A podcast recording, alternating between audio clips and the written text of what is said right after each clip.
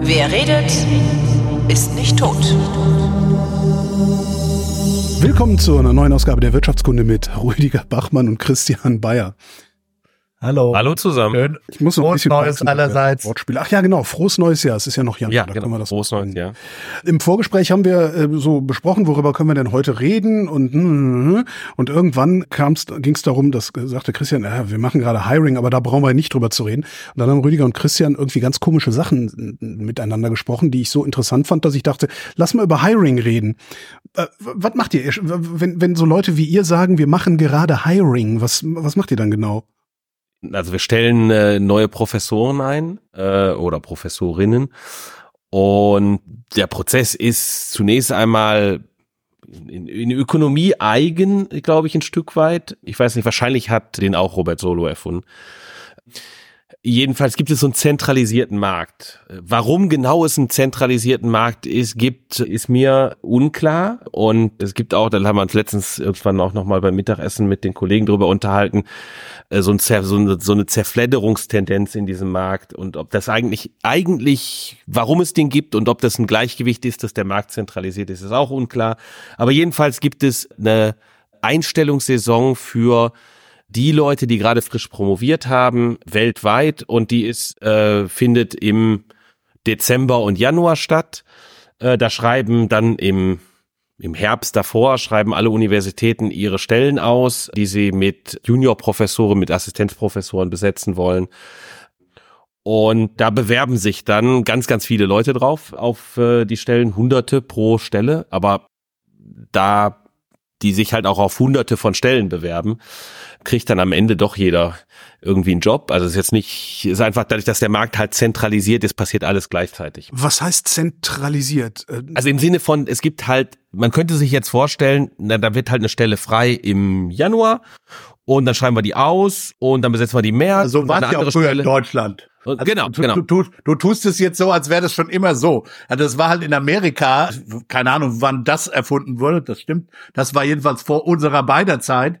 In Amerika ist, war es halt so, dass es genau diese, diesen Zyklus gab, also zentralisiert war früher zeitlich und örtlich sogar gemeint. Das hängt mit der letztlich mit der Konferenz der amerikanischen, der Jahresversammlung der amerikanischen Ökonomen, die seit geraumer Zeit immer im Januar, Anfang Januar stattfindet. Da reden wir übrigens auch noch mal später dann drüber, als Konferenz und die wurde gleichzeitig auch als örtlichen Jobmarket verwendet. Davon ist man jetzt weggekommen. Da gab es schon vor Corona Tendenzen, da wegzukommen. Seit Corona ist man da einfach weggekommen. Das war nämlich die erste Phase sozusagen des Ganzen. Da wurden in Hotels Interviews geführt, die man heute über, eben über Videokonferenztechnologie macht.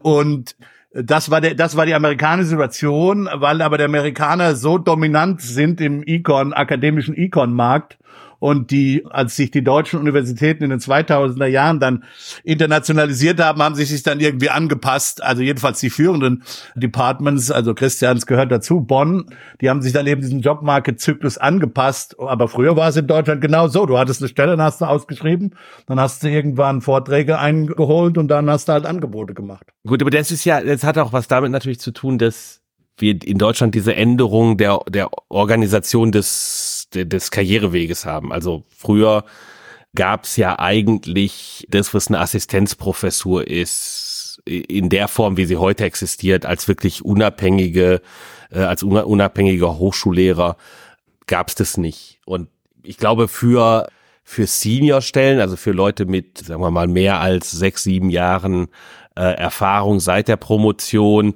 da ist es ja auch in den USA nicht so zentralisiert, dass das alles im Januar passiert. Und das ist sozusagen das gleiche, das ist das Modell. Aber genau, die Stellen werden prinzipiell so durchs Jahr hinweg, werden die Stellen natürlich frei vielleicht. Und dann kannst du, kannst du dann auf die frei werdende Stelle niemanden einstellen, bis wieder diese, diese Bewerbungsrunde Also ist. die, die, genau, der Punkt ist. Ja, so ähm, lang dauert's ja nicht. Also das hast du ja einmal im Jahr und so. Also ich meine, Genau. Und Die sowas Frage ist dauert, halt, also. Die, die, die Frage ist halt, natürlich theoretischerweise könntest du die Stelle ausschreiben. Also ich vermute auch in den USA könntet ihr das machen.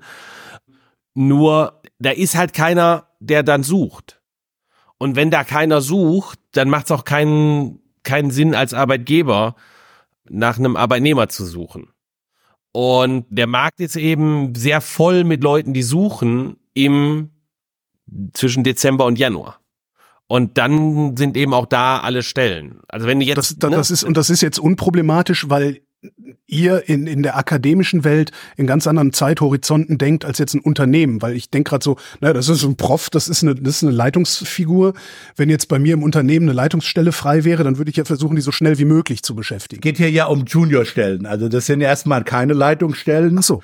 Und also das ist mal Nummer eins. Jetzt kann es sein, dass du ganz dringend Lehrverpflichtungen hast, die du, weil eben jetzt gerade ein Professor gegangen ist oder so, die du in einem Semester mal nicht durchführen kannst als Fakultät jetzt. Aber dann gibt's eben das Instrument der Vertretung, beziehungsweise in Amerika heißt es dann, der, das sind dann Visiting Professorships, das sind von Leuten, das sind dann oft von Leuten, die zum Beispiel durch den Markt gefallen sind, durch den, also diesen regulären Markt, da keine Stelle bekommen haben.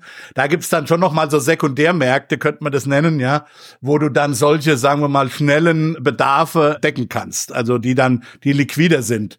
Ansonsten geht's hier schon um längere strategische Ausrichtungen, auch gerade bei einer Seniorstelle das sind in dem Sinne, in Amerika schon gleich gar nicht, weil in Amerika haben Professoren ja keine Leitungsfunktionen per se, weil die keinen Lehrstuhl haben.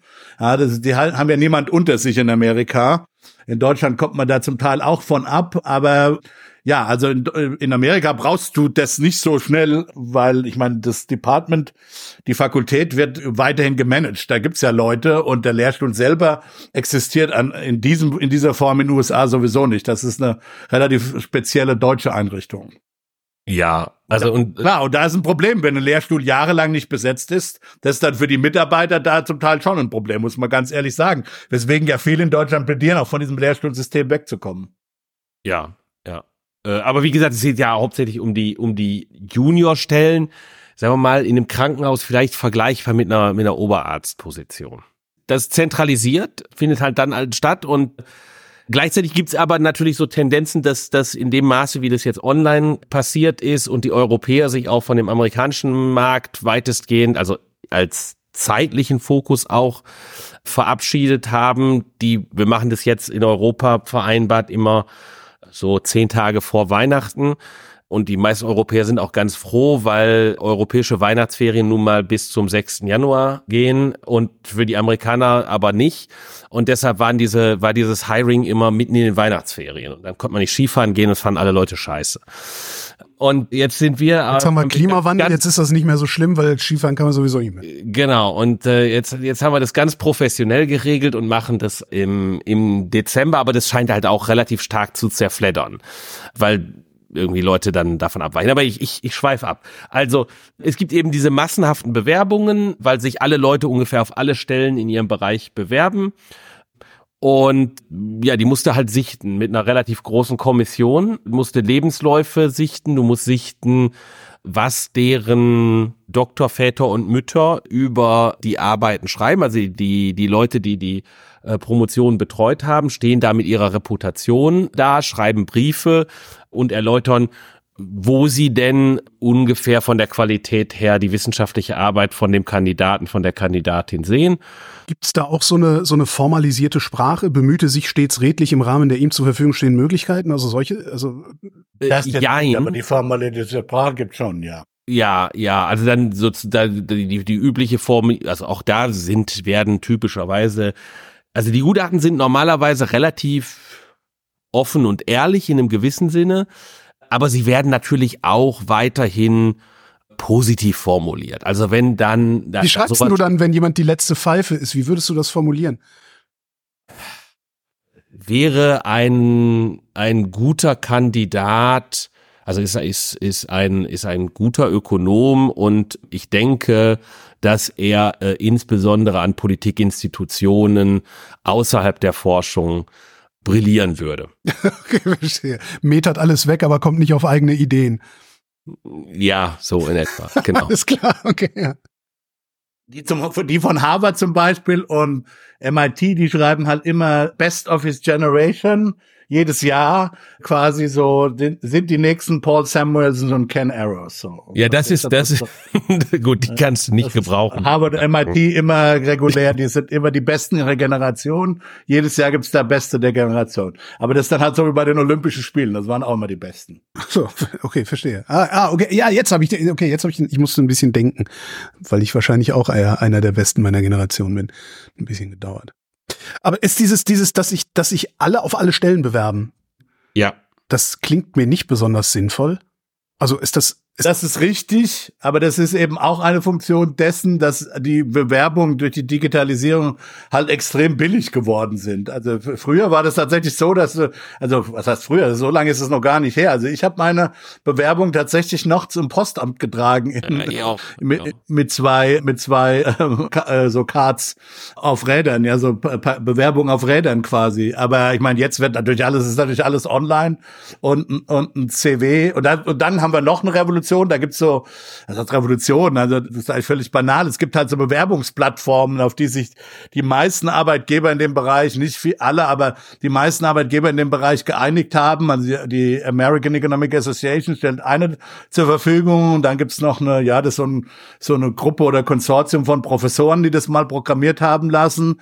Und dann gibt's noch auch kommerzielle Anbieter, glaube ich. Also es gibt so drei, vier Plattformen und ich meine, dann ist es halt, dann dann sagst du halt immer, machst halt einen Klick, ja, schick meine Unterlagen auch noch zu dem. Das ist also, da ist dann eine Bewerbung on the margin, ist dann tatsächlich wirklich nur ein Klick. Und das ist halt billig. Ja, also ich meine, genau, und, und selbst, selbst die Promotions, für die Promotionsbetreuer wird's billig. Also das war eine Zeit lang natürlich dann auch noch so Kosten, wo man gesagt hat, will ich jetzt äh, den damit belästigen, noch einen Brief zu verschicken. Und das ist halt auch nicht, weil der stellt halt ein standardmäßigen, ein standardmäßiges Empfehlungsschreiben da in der Plattform ein und das wird dann auch automatisch äh, verschickt. Nur automatisch werden noch nicht die Bewerbungen begutachtet und da fällt dann durchaus ein bisschen arg viel Arbeit an. Oh, macht die KI dann. Nächstes Jahr macht die KI das. das ist das, wäre das automatisierbar? Also zum, zur, zur ersten Sichtung, Teil, wenn ich jetzt ja. darüber nachdenke, könnten wir es bestimmt machen, oder?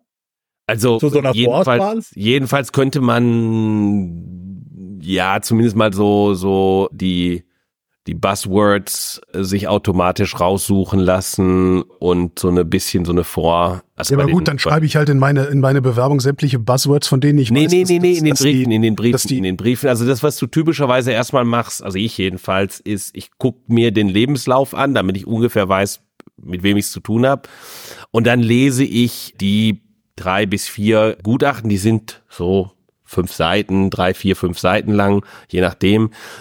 Äh, die lese ich mal quer und suche da insbesondere nach solchen, sagen wir mal, wichtigen Signalwörtern. Ja, also wenn da drin steht, wäre insbesondere für Politikinstitutionen geeignet, dann weiß ich, das ist nicht die Liga, in der die Universität Bonn sucht. Ja, Genauso auch, wenn da der, der, der Brief darauf endet, je nachdem von welcher Institution jemand kommt, äh, wo dann drin steht, der wäre ein tolles Hire für jede Institution, also für jede Universität, inklusive der allerbesten auf der Welt. Okay, wenn das von einer guten Institution kommt, dann weiß ich eigentlich, ah, da brauchen wir uns auch, wenn da jetzt nicht noch eine andere Geschichte dran ist, warum der unbedingt nach Bonn kommen möchte, den brauchen wir uns auch nicht angucken. Warum nicht? Ich, aber, aber warum, wenn der, wenn der doch so super ist? Oder heißt das, der geht dann sowieso nach, keine Ahnung? Das ja, genau. die Harvard-Leute. Also okay. Christian meint jetzt, der Harvard-Mensch, von dem gesagt wird, dass er der nächste Paul Samuelson ist, der geht dann halt ans MIT. Das steht vorher fest, im Grunde genommen. Ja. Und umgekehrt. Und, und also da weiß ich halt, da weiß ich, da sind wir, wir können nicht kompetitiv bezahlen. Und da brauche ich mir den gar nicht eigentlich weiter angucken. Das beißt sich dann eigentlich mit den rechtlichen Regularien, die wir haben. Der besten aus, sogenannten besten Ausleser, bei uns sind es ja Beamtenstellen. Und die besten Ausleser heißt, ich sollte natürlich den Menschen nehmen, äh, der der Beste ist. An den sollte ich halt das Angebot äh, machen, von dem ich aber weiß, er wird es niemals annehmen, weil er eins bekommen wird, was an einer selbst wenn wir eine gute Institution sind, an einer noch besseren Institution sein wird mit ungefähr dem doppelten bis dreifachen Gehalt. Krass. Ja, und dann, dann bekennt sich gerade daran, das Gesetz zu verletzen. Ja, ich bin ja, ich bin ja zum Glück, ich bin ja, ich bin ja zum Glück dann ausgeschieden aus der Berufungskommission äh, ab irgendeinem Zeitpunkt, weil dann klar, ist, klar war, dass ich befangen war. Aber dass, Ähm, dass, äh, dass die, weil- dass die, die Gehälter dann meinetwegen am MIT dreimal so hoch sind wie in Bonn, obwohl vielleicht in Bonn, weiß ich nicht, also es genug Gründe gibt, dass er eigentlich in Bonn arbeiten sollte. Da könnt ihr nicht gegen anstinken. Es gibt nicht irgendeinen Topf, bei dem ihr sagen dürft, äh, okay, und äh, das ist jetzt das Son Sondervermögen, Sondervermögen, MIT kann uns kreuzweise oder so?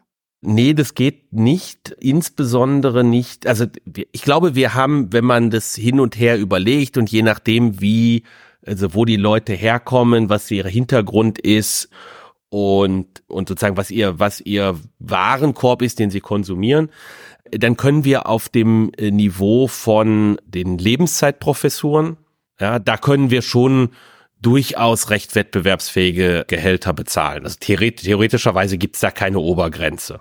Könnte die Uni Bonn bezahlen, was auch immer sie rechtfertigen kann zu bezahlen. Es gibt's natürlich ein Budget, aber äh, Also du meinst jetzt über die gesamte, über die gesamte Arbeitszeit, über das gesamte Berufsleben? Nee, nee, äh, oder? für Nee, für, für, für die Leute, die, die mehr als sechs Jahre Erfahrung, sage ich jetzt mal, haben Mhm. nach der, nach der Promotion. Okay. Ja, da, da sind wir ein, einmal einfach eine, das ist im Wettbewerb. Da haben wir natürlich ein Budget und das Budget ist deutlich enger als das von der typischen guten amerikanischen Universität, äh, mit dem wir rechnen müssen. Und deshalb gibt es auch irgendwie eine Gehaltsstruktur, sage ich mal.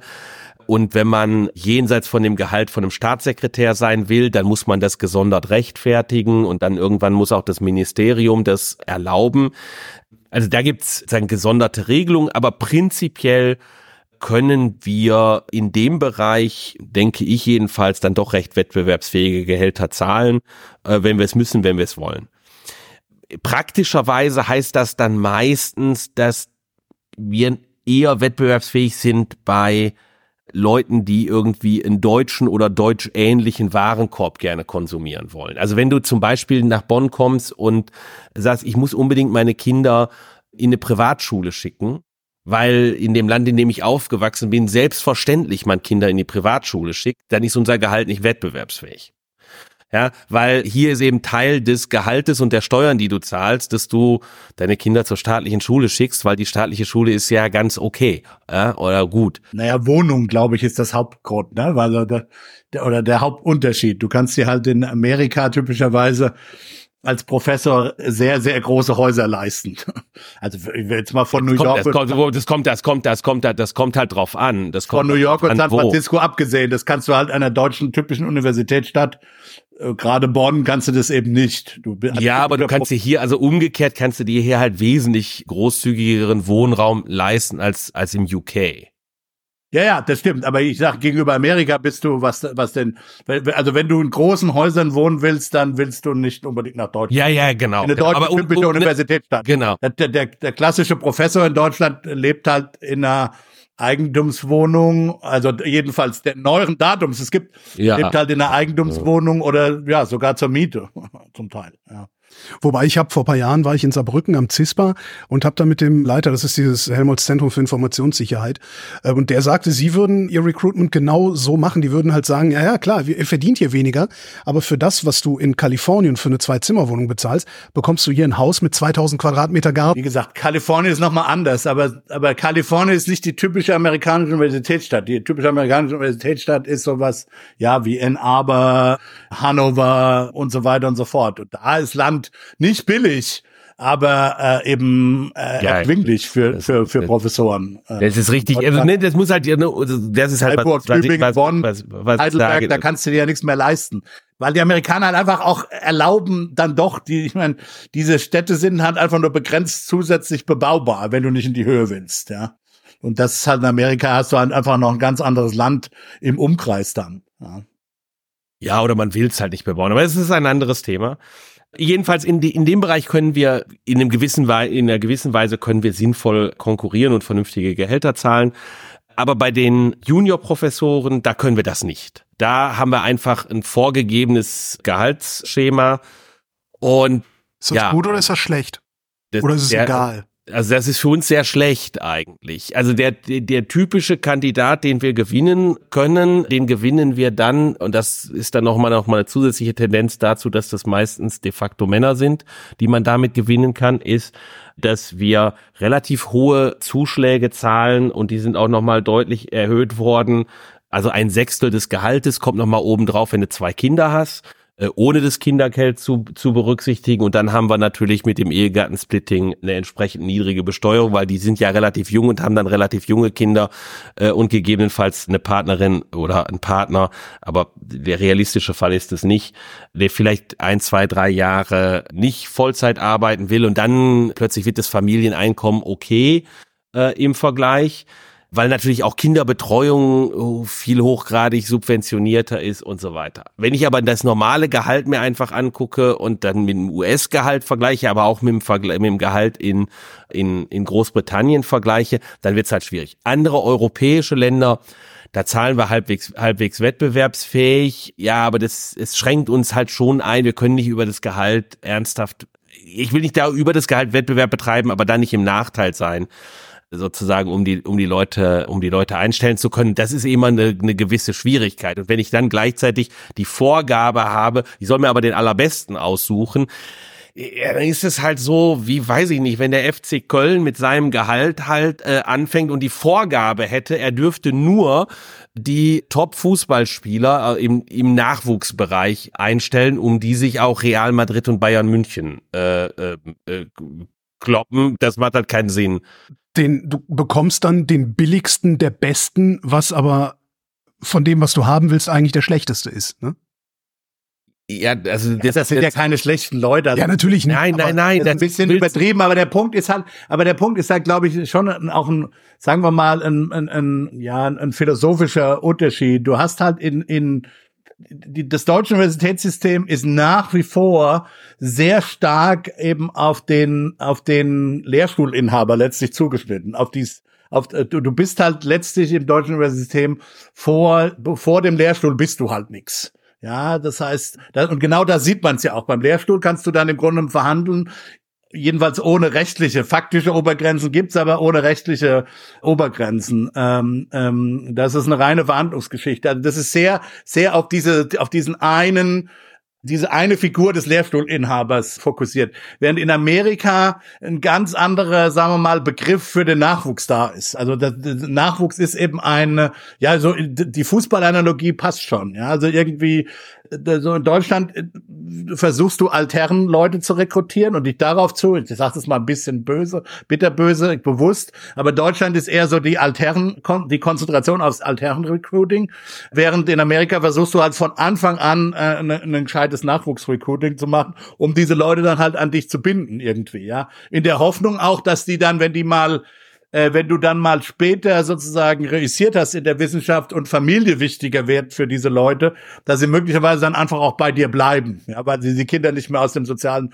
Umfeld, selbst wenn dann ein besseres Angebot kommt, äh, weil sie möglicherweise die Kinder nicht aus dem sozialen Umfeld reißen wollen und so. Und das ist, und das kannst du halt in Deutschland nicht, wenn du damit konkurrieren musst. Das ist halt eine andere Philosophie der, der, der wissenschaftliche Nachwuchs steht viel mehr im Zentrum, im Grunde genommen, im, in, einer, in, einer, in, einer, in einer amerikanischen Universität als, einer, als in der traditionellen deutschen Universität. Unsere moderne Departments wie Christians versuchen deshalb mit ihren Mitteln mit den, in, im deutschen institutionellen Rahmen so ein bisschen zu konterkarieren oder dagegen zu arbeiten. Aber das, das geht natürlich nur begrenzt, weil du halt, ja, weil du dich an, an, an Verwaltungsrecht halten musst. Genau. Und dass, dass das sich mal ändert, ist nicht abzusehen, oder?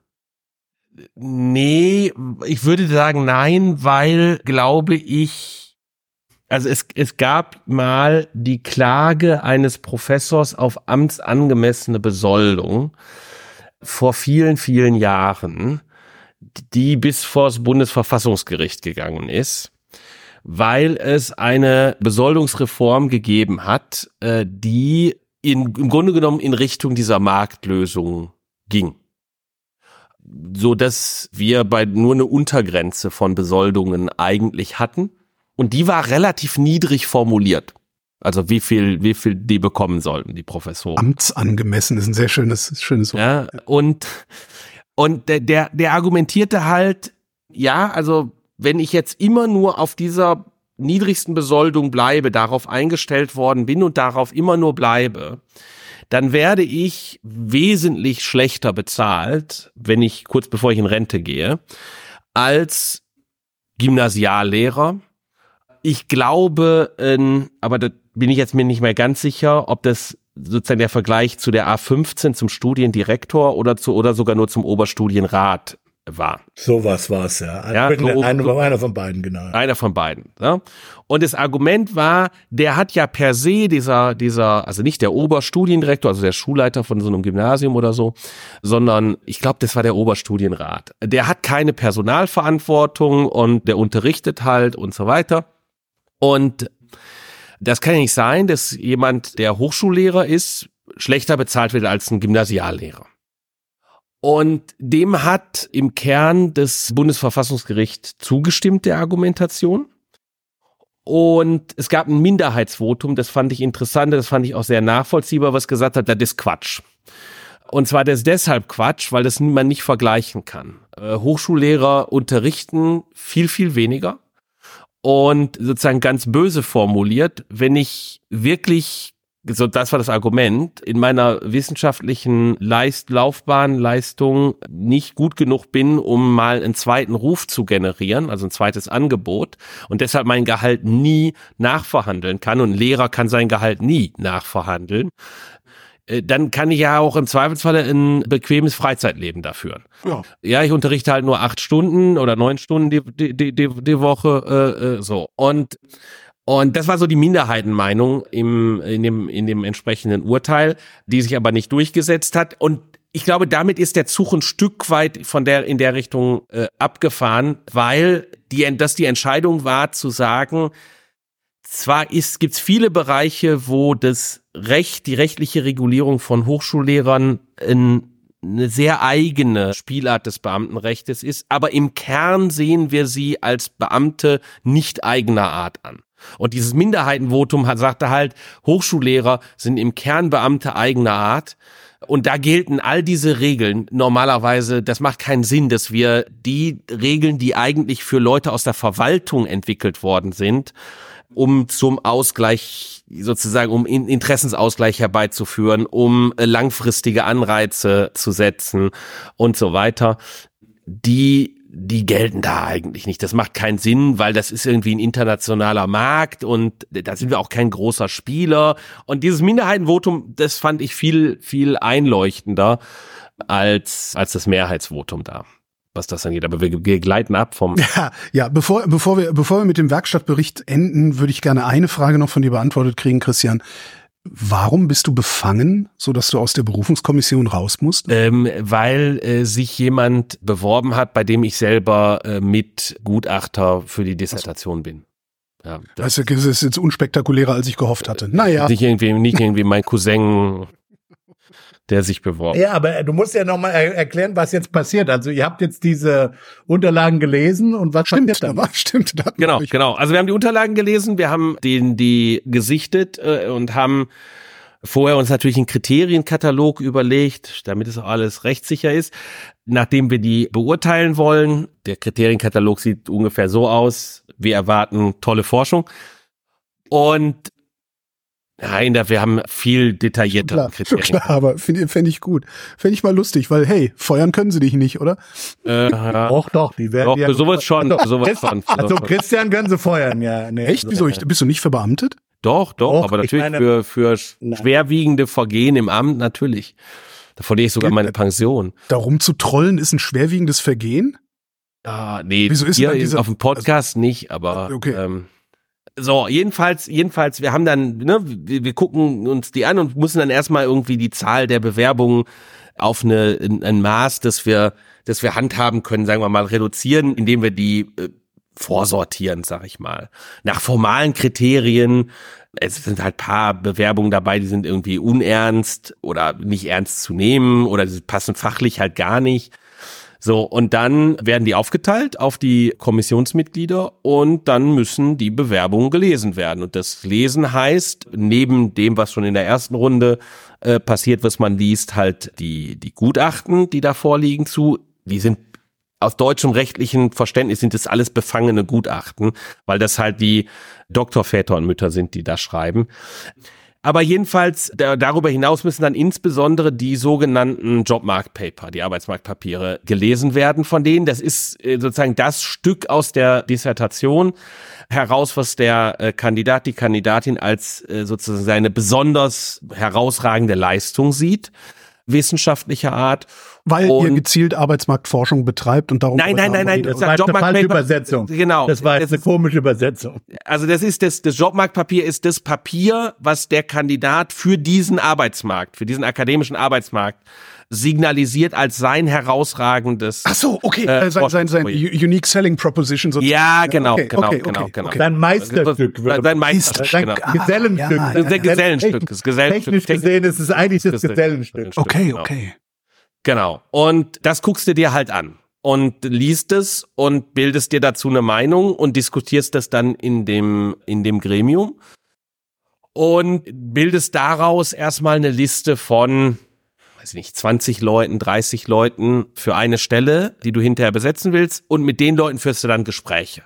Früher gab's, war das halt auf dieser amerikanischen Konferenz, da saß man in einem Hotelzimmer, die, Europäer waren alle irgendwie fürchterlich gejetlaggt und waren alle irgendwie eigentlich schon ab 4 Uhr morgens wach und hielten sich dann ab 12 Uhr nur noch durch Direktinfusion mit Kaffee am Leben. Ja, und eigentlich war das eine ganz ulkige Situation zum Teil, aber jedenfalls, man führt dann halt diese Interviews. Das war deshalb ulkig, weil du dann mit Kandidaten aus Mannheim, ihr seid alle quasi in eine amerikanische Stadt geflogen, du aus Bonn, der aus Mannheim, vielleicht sogar im selben Flieger. Ihr habt euch dann dort interviewt, um dann Genau. ein Badge zu bekommen.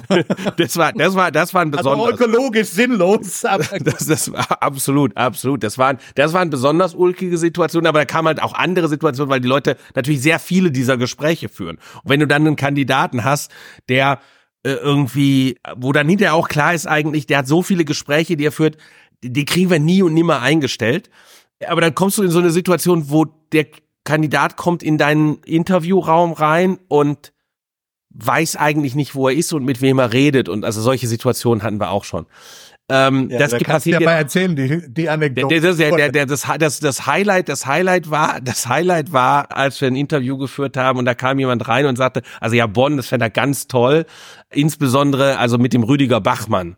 Da würde er gerne zusammenarbeiten können. Das war das in Bonn, in Bonn. Das war ein absolutes Highlight. Hat er hier nicht zugehört bei diesem Podcast oder was stimmt mit dem nicht? Genau. Da Das war noch weit, weit, nicht. das war noch weit davor. Aber es war jedenfalls, das ist dann so eine Situation, wo du dann mit den fünf Leuten, die da interviewen, sitzt und dich anguckst und irgendwie ganz stark dich konzentrieren musst. muss, dass man nicht in lautes Lachen ausbricht. richtig, richtig. Also solche, solche Skurrilitäten, das war ganz, war eigentlich ganz hübsch, aber dafür irgendwie quer durch die Welt zu fliegen und nicht in Skiurlaub fahren zu können, ist natürlich ein, ist natürlich der, das, der Preis nicht wert und die Öko, der ökologische Aspekt spielt auch eine Rolle. Ist denn dieses, dieses Papiere lesen und Gutachten lesen und, und äh, macht das Spaß? Ist, ist, In dem ist gewissen Sinne Highlight schon. im Jahr? In, dem- in, also das ist viel Arbeit äh, und du kommst halt im Zweifelsfalle zu nichts anderem.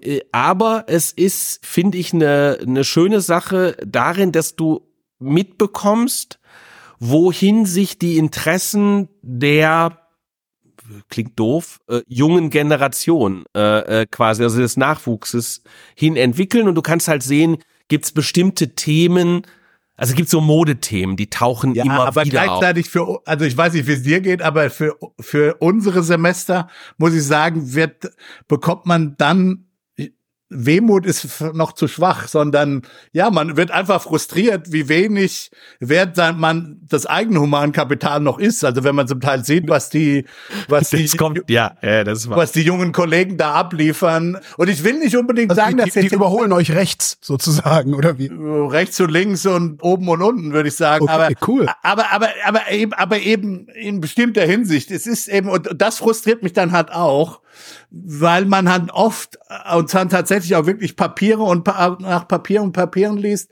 die technisch immer besser gemacht werden. Und das ist übrigens der, den Vorwurf haben wir uns auch anhören müssen von unseren Altforderungen. Also insofern Absolut. höre ich mich jetzt, höre ich mich jetzt tatsächlich, tatsächlich wie ein dummer Altvorderer an. Aber es ist was dran, die halt technisch immer besser gemacht sind, mit immer mehr Mikrodaten, an die keiner drangekommen sind, mit einer Computersimulation und, und pipapo.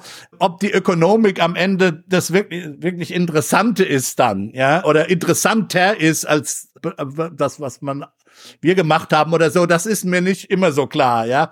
Aber also, man ist dann frustriert. Also man merkt dann schon auch, einerseits macht Spaß und genau aus dem Grund, den Christian eben genannt hat. Andererseits bin ich zumindest inzwischen in einem Alter, wo es dann auch frustrierend ist, weil man merkt, dass man sozusagen in den langsam in den absteigenden Ast seiner seiner Schaffenskraft kommt, ja, so, so, sagen wir mal so. Und das ist natürlich durchaus auch äh, frustrierend. Aber ob frustrierend oder Spaß machen, das ist einfach notwendig, weil weil du als Department eben nur überleben kannst, wenn du also wissenschaftlich überleben kannst, finanziell nicht so, aber wissenschaftlich jedenfalls überleben kannst, indem du eben wirklich geeigneten äh, Nachwuchs äh, mhm. findest. Und das ist Arbeit. Also das das kann die KI tatsächlich vermutlich nicht über äh, für dich übernehmen. Ähm, ja. Genau. Es geht halt um die äh, wissenschaftliche Profilbildung für, für dein Department und für die hast du als Senior Professor natürlich eine Verantwortung. Ja, weil, genau. machen wir uns nichts vor, denn viele dieser Juniors bleiben ja nicht.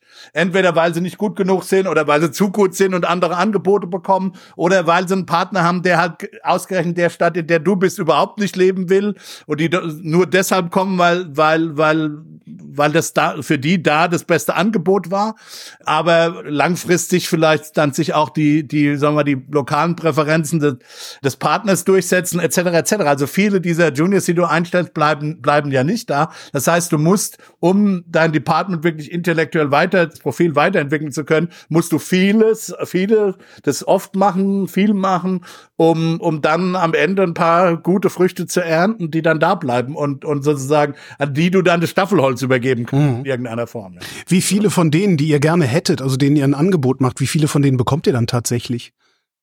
Schwierig zu sagen. Also, also ähm, nicht jeden, den ihr haben wollt, ne? Nee, nee, Gottes definitiv. Willen, also, nee, so ein, nee, also man sagt so, also wir haben so eine Erfolgsquote, würde ich sagen, von, also ein Drittel ist schon gut. Äh, äh, den, die, wo ihr Angebote, die angenommen werden oder, Ste oder Stellen im Markt, die besetzt werden?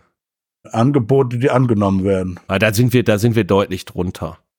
Ähm, ja, deswegen sage ich ja, ein Drittel ist schon gut. Also ich, ja. Also das wäre deutlich drunter. Also bei uns ist es so, wir, wir machen 20 Interviews und dann laden wir so fünf bis sieben, acht Leute ein, vorzutragen und sich sozusagen die Stadt und die, die Umgebung, also die, die akademische Umgebung anzugucken, in, intensive Gespräche auch nochmal mehr mit den Kollegen vor Ort zu, zu führen und so weiter. Und ja, dann machen wir eine, eine, ein Ranking davon und machen dann die Angebote an die Leute. Immer, wir können immer nur eins machen gleichzeitig und dann müssen die innerhalb von, sagen wir mal, zehn Tagen oder so entscheiden, ob sie das annehmen und dann geht's an den nächsten weiter. Und da würde ich sagen, kommt am Ende raus, dass wir so jeden zweiten Markt die Stelle besetzen. Bisschen mehr als das, vielleicht zwei von dreien. Das heißt, wir machen auch nicht an alle, wenn wir fünf Leute haben, machen wir typischerweise nicht an alle fünf Leute ein Angebot. Dann stellt sich immer noch mal heraus, nee, das war jetzt doch irgendwie nicht so das, was wir uns vorgestellt haben im Vortrag. Vielleicht hat jemand seine eigene Forschung nicht so perfekt durchdrungen, als das ist, was du halt sehen willst. Wie viel ist da die Person selber? Äh, wie viel kann der auch rechts und links? Die kann rechts und links gucken von dem, was sie macht und, und wie gut ist jemand nur technisch? Wie gut ist jemand als, als Ökonom im Breiten? Wie gut wird jemand vielleicht auch lehren können? Das merkst du ja auch in so einem Vortrag. Ja, wie gesagt, nicht jedem machst du ein Angebot, aber dann doch im Zweifelsfalle der Mehrheit von denen, die auf der Stufe sind, würdest du ein Angebot machen. Und äh, ja, so zwei von drei Märkten, glaube ich, äh, besetzen wir die Stelle und zwei von drei Märkten heißt es, es bleibt also zwei, sozusagen, du brauchst halt um, also, du brauchst also ihr, ihr sucht, wenn ihr drei Leute sucht, kriegt ihr zwei kriegen besetzt? wir zwei, kriegen wir zwei besetzt. Also und die dritte, wir, die dritte Stelle bleibt unbesetzt. Die bleibt unbesetzt und geht dann ins nächste Jahr. Ja, also das ist so ungefähr die Situation, ähm, äh, die wir da, die wir da haben, würde ich sagen. Äh, das ist auch nicht nur für unsere Gruppe, sondern für die gesamte, für das gesamte Department so. Also nicht nur in der Makro, sondern ja, die Mikrotheorie, die ist bei uns besonders stark, die hat eine höhere Wahrscheinlichkeit, denke ich, die Stellen auch am Ende zu besetzen. Der Markt ist auch ein bisschen spezieller nochmal, aber für die anderen Gruppen gilt das ähnlich, dass die nicht unbedingt die Kandidaten bekommen, die sie, die sie wollen und ja, ja, aber das ist ja, das ist eigentlich die optimale Politik. Du willst, ich meine, wenn du immer bekommst, dann hast, dann hast du, dann heierst du zu schlecht. Wenn du die Stelle immer besetzt, ne? Also das ist auch. Außer, außer du bist, du bist Harvard oder sowas, oder? Ja, ja, okay, das mag sein. Aber, aber für uns gilt, dass du, wenn, dass du halt at the margin heiern willst, ja. Du willst gerade, du willst halt gerade die Leute, die rausfinden, die indifferent sind, nach, äh, ob sie zu dir kommen oder zu dem nächstbesten. Ne? Und du willst nicht Leute kommen, die glücklich sind. Das ist das Paradoxe vom Thinking at the Margin. Du willst nicht Leute, die absolut glücklich sind, zu dir zu kommen. also vielleicht von von von von Work-Life-Balance und so äh, Charakter äh, Gesichtspunkten schon, aber vom vom Department her willst du Leute haben, die ja genau indifferent sind, ob sie bei dir sind oder beim nächsten Competitor. Dann hast du dann hast du im Prinzip dann hast du ausgereizt als was du heiern kannst äh, von der Qualität her. Ne? Genau. Hier, bei uns ist es noch mal ein bisschen anders, weil wir können tatsächlich auf eine Stelle mehrere Angebote machen. Das, das siehst du halt dann tatsächlich den Unterschied zwischen amerikanischen Universitäten und deutschen Universitäten. Da ist dann halt das Geld da, das notfalls abzusichern. Ja, wir, wir können einfach mehrere Stellen und äh, also wir müssen schon auch in Wahrscheinlichkeiten denken. Und aber ja, also wenn dann halt mal wieder erwarten, äh, zu viele Stellen besetzt werden, dann wird halt am nächsten Jahr geht man halt nicht auf den Markt oder so. Ja, also ein Stück weit, ein Stück weit können wir das auch natürlich machen. Wir können auch, wenn wir, wenn wir das Geld halt haben, können wir sagen, wir wollen eigentlich nur eine Stelle besetzen, aber wir sagen jetzt mal, wir besetzen zwei und dann gucken wir mal. Also dann geht es schon, aber ja, eingeschränkter, wesentlich eingeschränkter. Jetzt sag noch mal einer, man könnte nicht auch mal eine halbe Stunde über Hiring reden. Ne? Ja, stimmt. Ne? So. Worüber reden ich wir? Ich weiß nur nicht, wen es interessiert. Also das äh, mich. Das, nur darum geht's. Mich interessiert genau. und nur das, darum geht's. Das ist wahr. Wir das machen wahr. Das Podcast ja nur für Holgi. Das ist das ist einzig und allein Therapie für der mich. Podcast c'est moi. Genau, der Podcast c'est moi. Außerdem habe ich ja Kapitelmarken drin. Das heißt, wer jetzt, wer jetzt, ne, also wer jetzt sagt, boah, hört endlich mal auf. Ja, Keule, hättest du vorher mal geguckt auf deinen Player, da hättest du Kapitelmarken gesehen, wo du jetzt direkt zum nächsten Thema springen kannst. Und ja, welches nehmen wir denn da? Hm. Bauern. Bauern. Bauern. Die, ja. äh, Bauern. Bauernproteste in Deutschland. Die Bauern kriegen ein paar Subventionen weggestrichen. Äh, insbesondere geht es denen um verbilligten Treibstoff, also den sogenannten Agrardiesel. Kurz gesagt, der Bauer, der geht tanken und reicht danach die Rechnung an und kriegt dann einen Teil der Steuern zurück, die er bezahlt hat. Da soll was gestrichen werden, weil das hatten wir ja neulich, äh, das mit der Schuldenbremse uns ein bisschen ins Kontor gehauen hat. Und daraufhin bricht hier die Hölle los. Und im Deutschlandfunk musste ich gestern tatsächlich äh, eine Vox-Pop hören, also eine, eine Passantin oder Bäuerin oder was auch immer, ich weiß es nicht, was es war, jemand, dem ein Mikrofon vor die Nase gehalten hat. Und die Frau war recht aufgelöst und hat gesagt, das müssen die Leute auch mal begreifen. Wenn, wenn die Bauern sterben, dann stirbt das ganze Volk. Oh, das dann habe ich einen anderen Sender angemacht, weil ich mir gedacht habe, nee Leute, so Gut, man, nicht. man muss dazu sagen, die, ich meine, die, die, die Vorschläge waren ja noch drastischer. Es ging ja nicht nur um Agrardiesel, sondern auch, die sollten Kfz-Steuer zahlen, glaube ich. Ne? Ich glaube, das ist aber ja, vom ja, Tisch ja. inzwischen. Also da, das ist, da gab es ja schon mehrere Generationen dieses Reformpakets. Ähm, Sind das jetzt eigentlich unsere Gelbwesten? Was glaubt ihr? Äh. Bisschen wenig dafür, oder? Ja, also am Ende des Tages finde ich, also was, also was tatsächlich, aber selbst das wurde ja ein bisschen revidiert, aber selbst mit der Revision würde ich, also was halt nicht geht, ist diese Habeck-Aktion da, diese, diese Fähre da, finde ich. Das ist, also das war ein Privaturlaub von Habeck und da, da hätte man dann auch am, am anderen Tag äh, vom BMWK noch demonstrieren können und so. Und ich meine, dass sie demonstrieren ist fair. Ich meine, das ist halt so in der Demokratie. Jeder, jeder darf demonstrieren. Die Frage ist halt tatsächlich, was rechtfertigt zunächst mal diese Ausnahmen für die Bauern. Ich meine, das sind ja Ausnahmen in der Besteuerung. Also das sind ja im, De also alle zahlen Kfz-Steuer. Warum die nicht?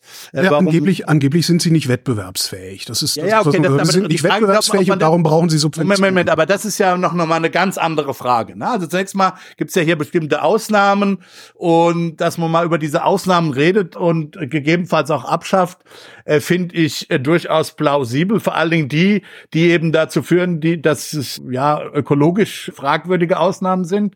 Also das sind so Sachen. Ich würde allerdings auch politisch und auch ökonomisch schon sagen, es kam halt ein bisschen plötzlich und und auch schon, also es war, also wenn man sich die die die die die Summen einfach anguckt, am sozusagen am am Gesamtkonsol an der Gesamtkonsolidierung oder der, der Beitrag, der von den Bauern kommen musste an der Gesamtkonsolidierung, war es natürlich schon relativ hoch, was davon kommt, von denen kommen sollte. Also die Plötzlichkeit und die Massivität die, die, die, die waren, fand ich schon überraschend. Also da kann, und dann kann ich auch verstehen, oder dann kann man zumindest fragen, ob das politisch kluges Handwerk ist sozusagen und auch ökonomisch hätte man sich da nicht dann oder wäre es fairer gewesen, Übergangslösungen einfach zu finden, ja, wenn man das schon machen will. Ja, beziehungsweise äh, das, das, das, das, das Schleppnetz ein bisschen weiter zu machen. Ne?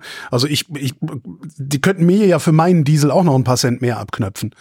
Ne, dass man sagt, okay, alle, alle, alle die Diesel benutzen, also das, müssen jetzt mehr zahlen. Das, das, ist so, aber das ist mehr so eine politische Handwerksfrage. Ja? Richtig, also, richtig, ja. Wie gesagt, ökonomisch finde ich das völlig, völlig fair. Und da muss man halt, äh, und dann kann man generell ja mal eine Diskussion führen, was jetzt eigentlich genau sinnvoll ist und warum man die Landwirtschaft subventionieren sollte und klar, da gibt's, also was für mich ein sehr schlechtes Argument ist, ist eben das sozialpolitische Argument, ist, wir subventionierten die Bauern, damit Lebensmittelpreise billig sind. Also das macht für mich we relativ wenig Sinn, äh, sozusagen Sozialpolitik wieder mal über den Preis zu betreiben. Ja. Wir subventionieren da aber doch nicht die Lebensmittelpreise nach unten, sondern wir äh, subventionieren die Bauern, damit die überhaupt für die Lebensmittelpreise Moment. Moment. Also, damit ihr davon das leben ein Argument, also, das, das, ist, das ist ein Argument, das ich zumindest gehört habe. Okay, ja? okay, okay. Wir müssen die Bauern subventionieren, damit die uns billige Lebensmittel geben können. Und da würde ich sagen, das, das ist ein schlechtes Argument. Und dann sage ich noch ein paar gute Argumente und dann können wir mal gucken, äh, wie Christian das sieht. Ja, also also das, das ist ein schlechtes Argument. Warum? Das ist also erstens mal wird wird dann eben im Zweifelsfall wird eben auch der Professor mit subventioniert, der kriegt die billigen Lebensmittel ja auch. Ja, du produzierst, du hast Überproduktion im Zweifelsfall, ja, du hast verzerrende Steuern, die dafür einstehen müssen für diese Überproduktion. Also, wie gesagt, im Zweifel werden die Leute auch zu fett und und und also das also das macht überhaupt keinen Sinn. Also wenn dann willst du halt wenn wenn wenn es ein Problem gibt, dass arme Leute sich Lebensmittel nicht mehr leisten können, naja, dann musst du halt Einkommenssubventionen für diese für diese armen Leute machen oder von mir aus auch einen Mindestlohn fordern oder sowas, aber, aber jedenfalls nicht über die Preise oder über, über, über Dieselsubventionen für die, für, für die Landwirtschaft. So. Und dann gibt's halt, und dann kann man sich überlegen, was, was, was, was macht Sinn?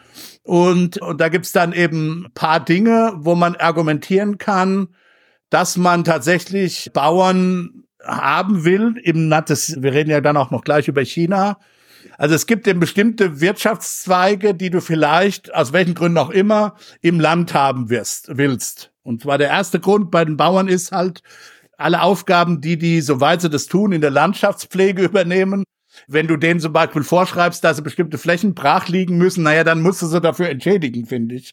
Ja, das ist ja eine Gemeinschaftsaufgabe. Aus Insektenschutzgründen zum Beispiel oder Artenschutzgründen. Also wenn die ba wenn du die Bauern, wenn, wenn, wenn, wenn, wenn das die Bauern eben tun sollen, und da bin ich jetzt kein Experte, ob die das wirklich tun oder, oder wer von den Bauern das genau tut, ob das wirklich die Agrargroßkonzerne alle tun. Aber wenn die das tun sollen, dann muss sie natürlich auch entsprechend über Einkommen subventionieren, nicht so über, über um umweltschädliche Subventionen, sondern müsste man über Einkommenssubventionen, finde ich, nachdenken.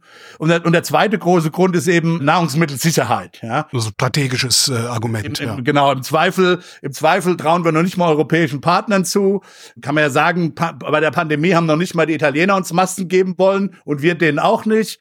Also äh, und, und Essen muss man halt, ja. Also Essen ist wirklich das Allerelementarste, was gut, was eben da ist. Insofern brauchen wir das in Deutschland und wir können uns nicht sagen, wir kaufen das einfach mal so schwuppdiwupps auf den Weltmärkten ab und dann musste halt die notfalls das Preisdifferenzial auch über eine Einkommenssubvention machen. Also das sind so für mich ökonomisch die Gründe, äh, warum warum du die Bauern äh, subventionieren willst. Aber auch dann würde ich wie gesagt gucken, dass man es über Einkommenssubventionen macht und nicht über Subventionen, die im Zweifel klimaschädlich sind, die zu Überproduktion führen, etc. etc.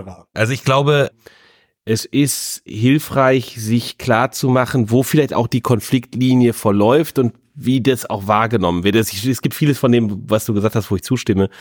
Wir haben bei den Steuern, haben wir ja zwei Funktionen, die Steuern haben sollen. Einerseits sollen sie einfach dem Staat Einnahmen verschaffen. Und das zweite, die zweite Funktion, die Steuern haben, ist zu lenken. Dinge, die, ja, genau, die wir weniger haben wollen, teurer zu machen als sie sozusagen im Marktgeschehen normalerweise wären. So und bei dem bei der Kfz-Steuer und auch bei der Mineralölsteuer da spielen schon Lenkungsaspekte durchaus eine Rolle. Und dann kann man sich, was Lenkungsaspekte angeht, durchaus den Gedanken machen, ob jedenfalls oder historisch nachvollziehen, wo das denn herkommt mit den Bauern und der Steuerbefreiung. Also ne, bei der Kfz-Steuer, der Lenkungsaspekt ist sicherlich zu sagen, wir wollen das Land nicht mit Autos zupflastern. Die stehen dann irgendwo rum und das irgendwie ist halt doof, wenn die irgendwo rumstehen.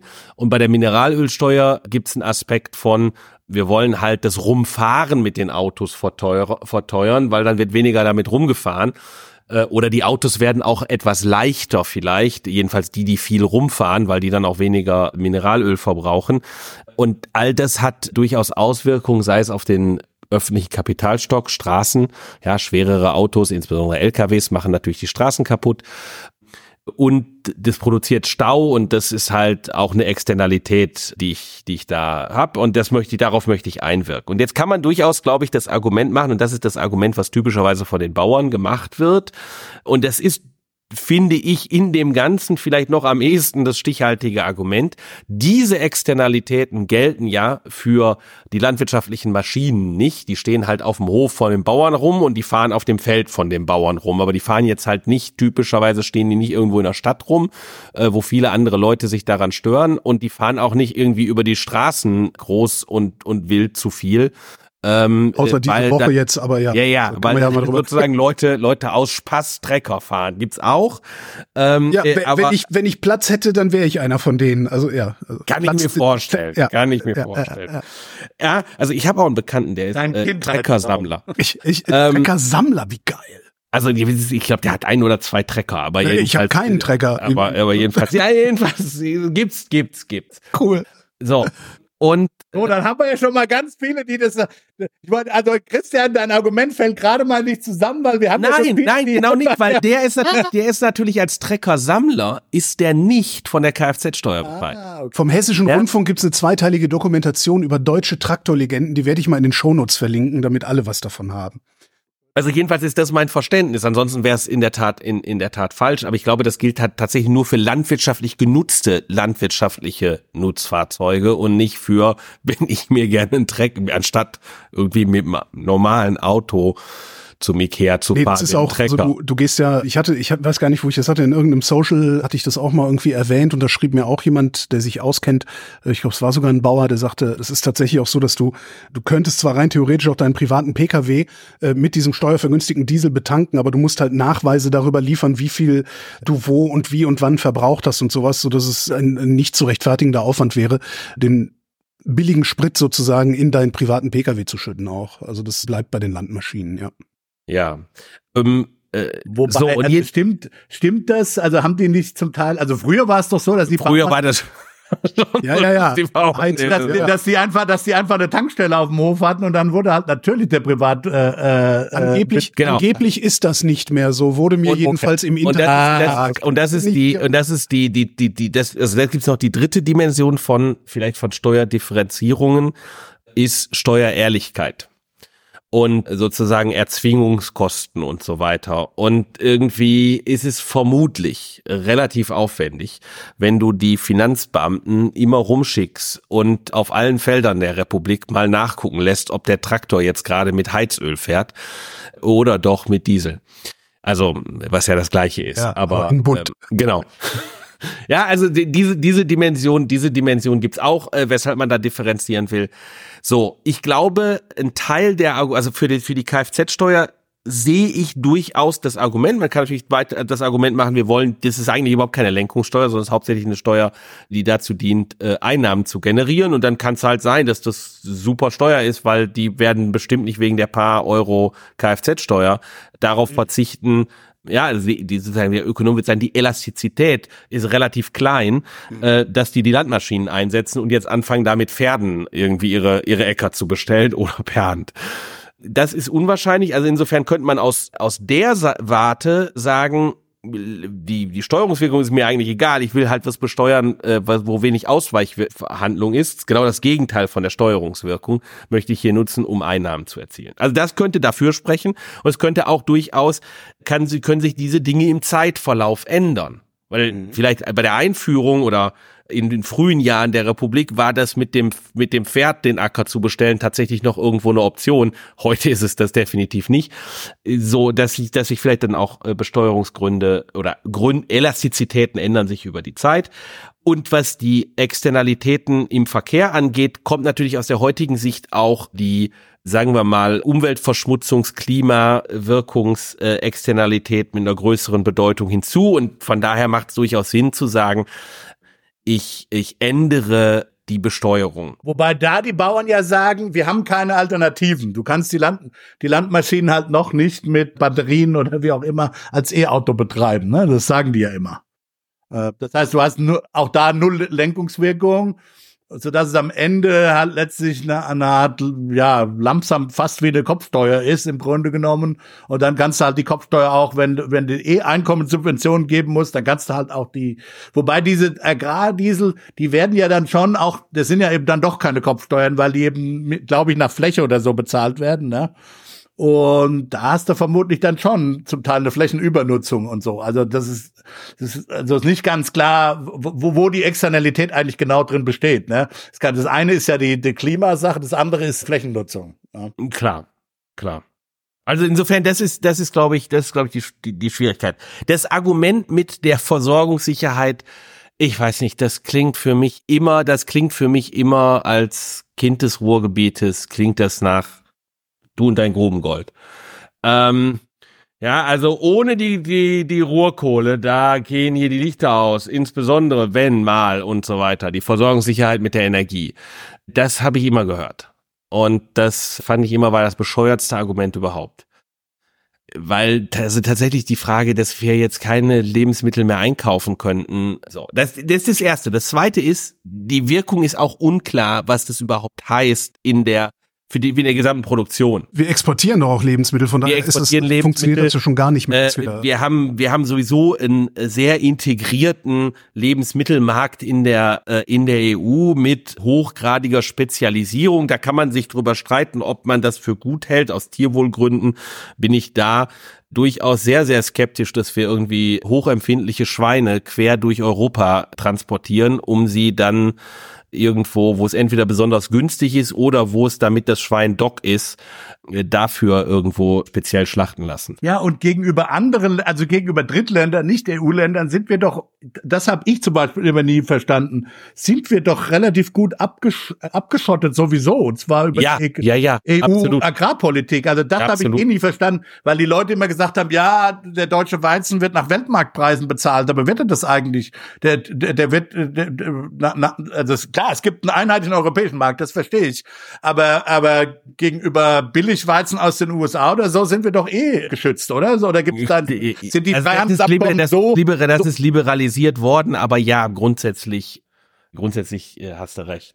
Also diese dieses dieses Argument mit der Versorgungssicherheit, ich verstehe es nicht ganz und finde es sehr schwierig eigentlich. Und es ist unklar, was es eigentlich heißt in der Auswirkung, wenn diese Subventionen wegfallen. Und das ist ja das, was man auch vor der, vor, also auch auf die Gesamtproduktion sozusagen aus der, von den protestierenden Bauern hört.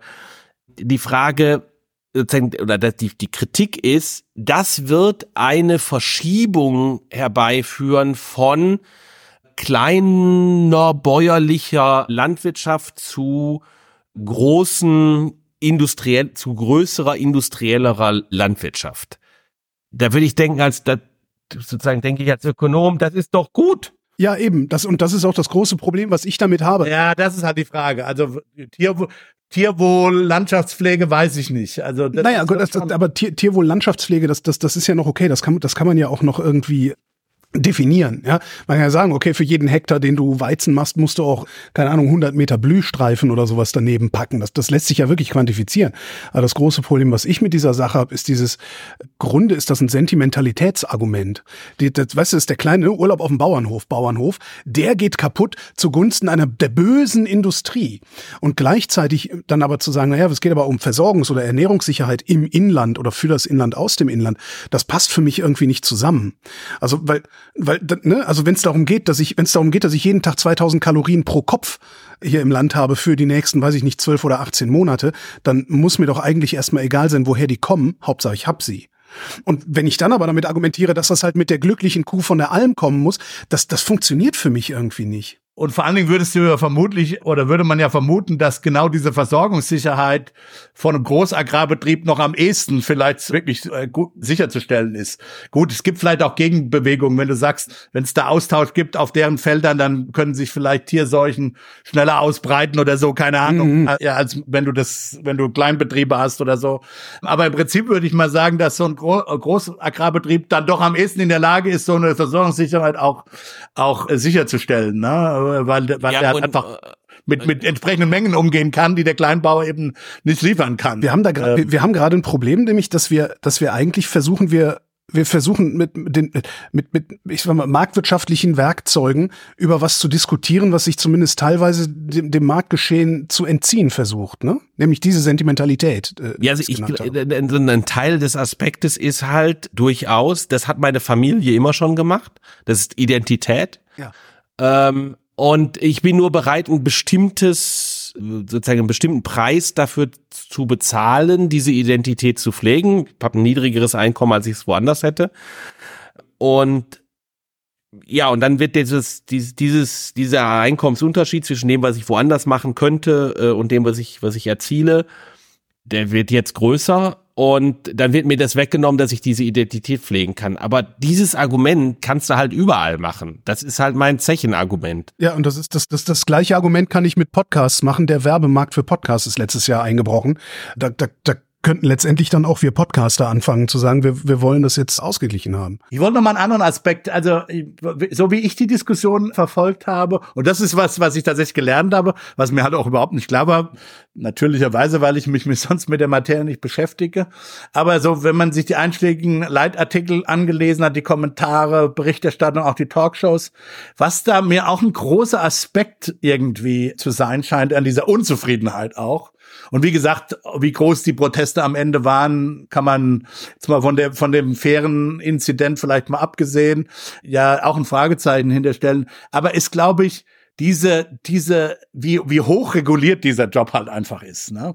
Und vor allen Dingen, wie, wir reden ja viel auch über Regulierung als Wachstumshemmnis auch allgemein in Deutschland. Aber was mir dazu der Fall zu sein scheint, oder jeweils wird es so berichtet, ist es die, die, die sprunghafte Regulierung dass du halt heute hast du folgende Auflage, du baust dir einen Stall, weißt nicht, ob der in fünf Jahren noch mit dem dann geltenden Tierschutz und so weiter. Und das, das sind natürlich, weil, weil in der Landwirtschaft reden wir auch beim Drecker. Ich meine, die, diese Dinge sind sauteuer. Das, ja, ja. Und du, wir, wir reden fast immer über sehr große Klumpeninvestitionen. und egal, mit denen steckst du halt in der Falle. Also das habe ich auch schon genau. häufiger über die Jahre über von, von vielen Bäuerinnen und Bauern gehört, wenn ich mit denen mal irgendwie Kontakt hatte.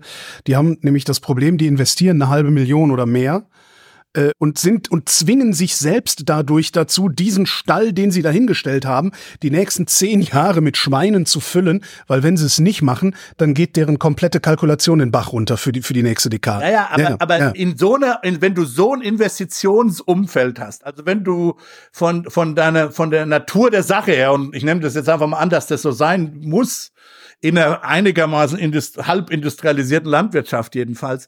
Wenn du also so einen starken Klumpencharakter hast, dann ist regulatorisches Risiko natürlich absolut enorm fatal für dich. Das ist was du wirklich nicht haben willst. Also wenn du wenn du wirklich dann eine, eine, Politik hast, wo es heißt drin in die Kartoffeln, raus in die Kartoffeln, um jetzt mal im Bild zu bleiben, ja, dann das ist ein fatales Investitionsumfeld und das sind halt auch massive Risiken. Und wenn du dann ein relativ kleiner, auch familiärer Betrieb bist, dann ist das am Ende auch eine psychologische Belastung, weil du ja immer mit deinem eigenen Geld sozusagen das finanziert hast und im Zweifelsfall dann auch dein Haus, nicht nur den Bauernhof, sondern auch den ha das Haus mit verpfändet hast und so weiter, dass da eine, eine Unzufriedenheit äh, rauskommen kann. Das kann ich dann wiederum schon auch nachvollziehen. Ja? Also ja. wenn das so stimmt. Wir wissen ja, die, Landwirt die Landwirtschaft ist, also wenn man sozusagen die, die VGR sich anguckt, ist die Landwirtschaft einer der äh, Industriezweige, die am kapitalintensivsten heute ist.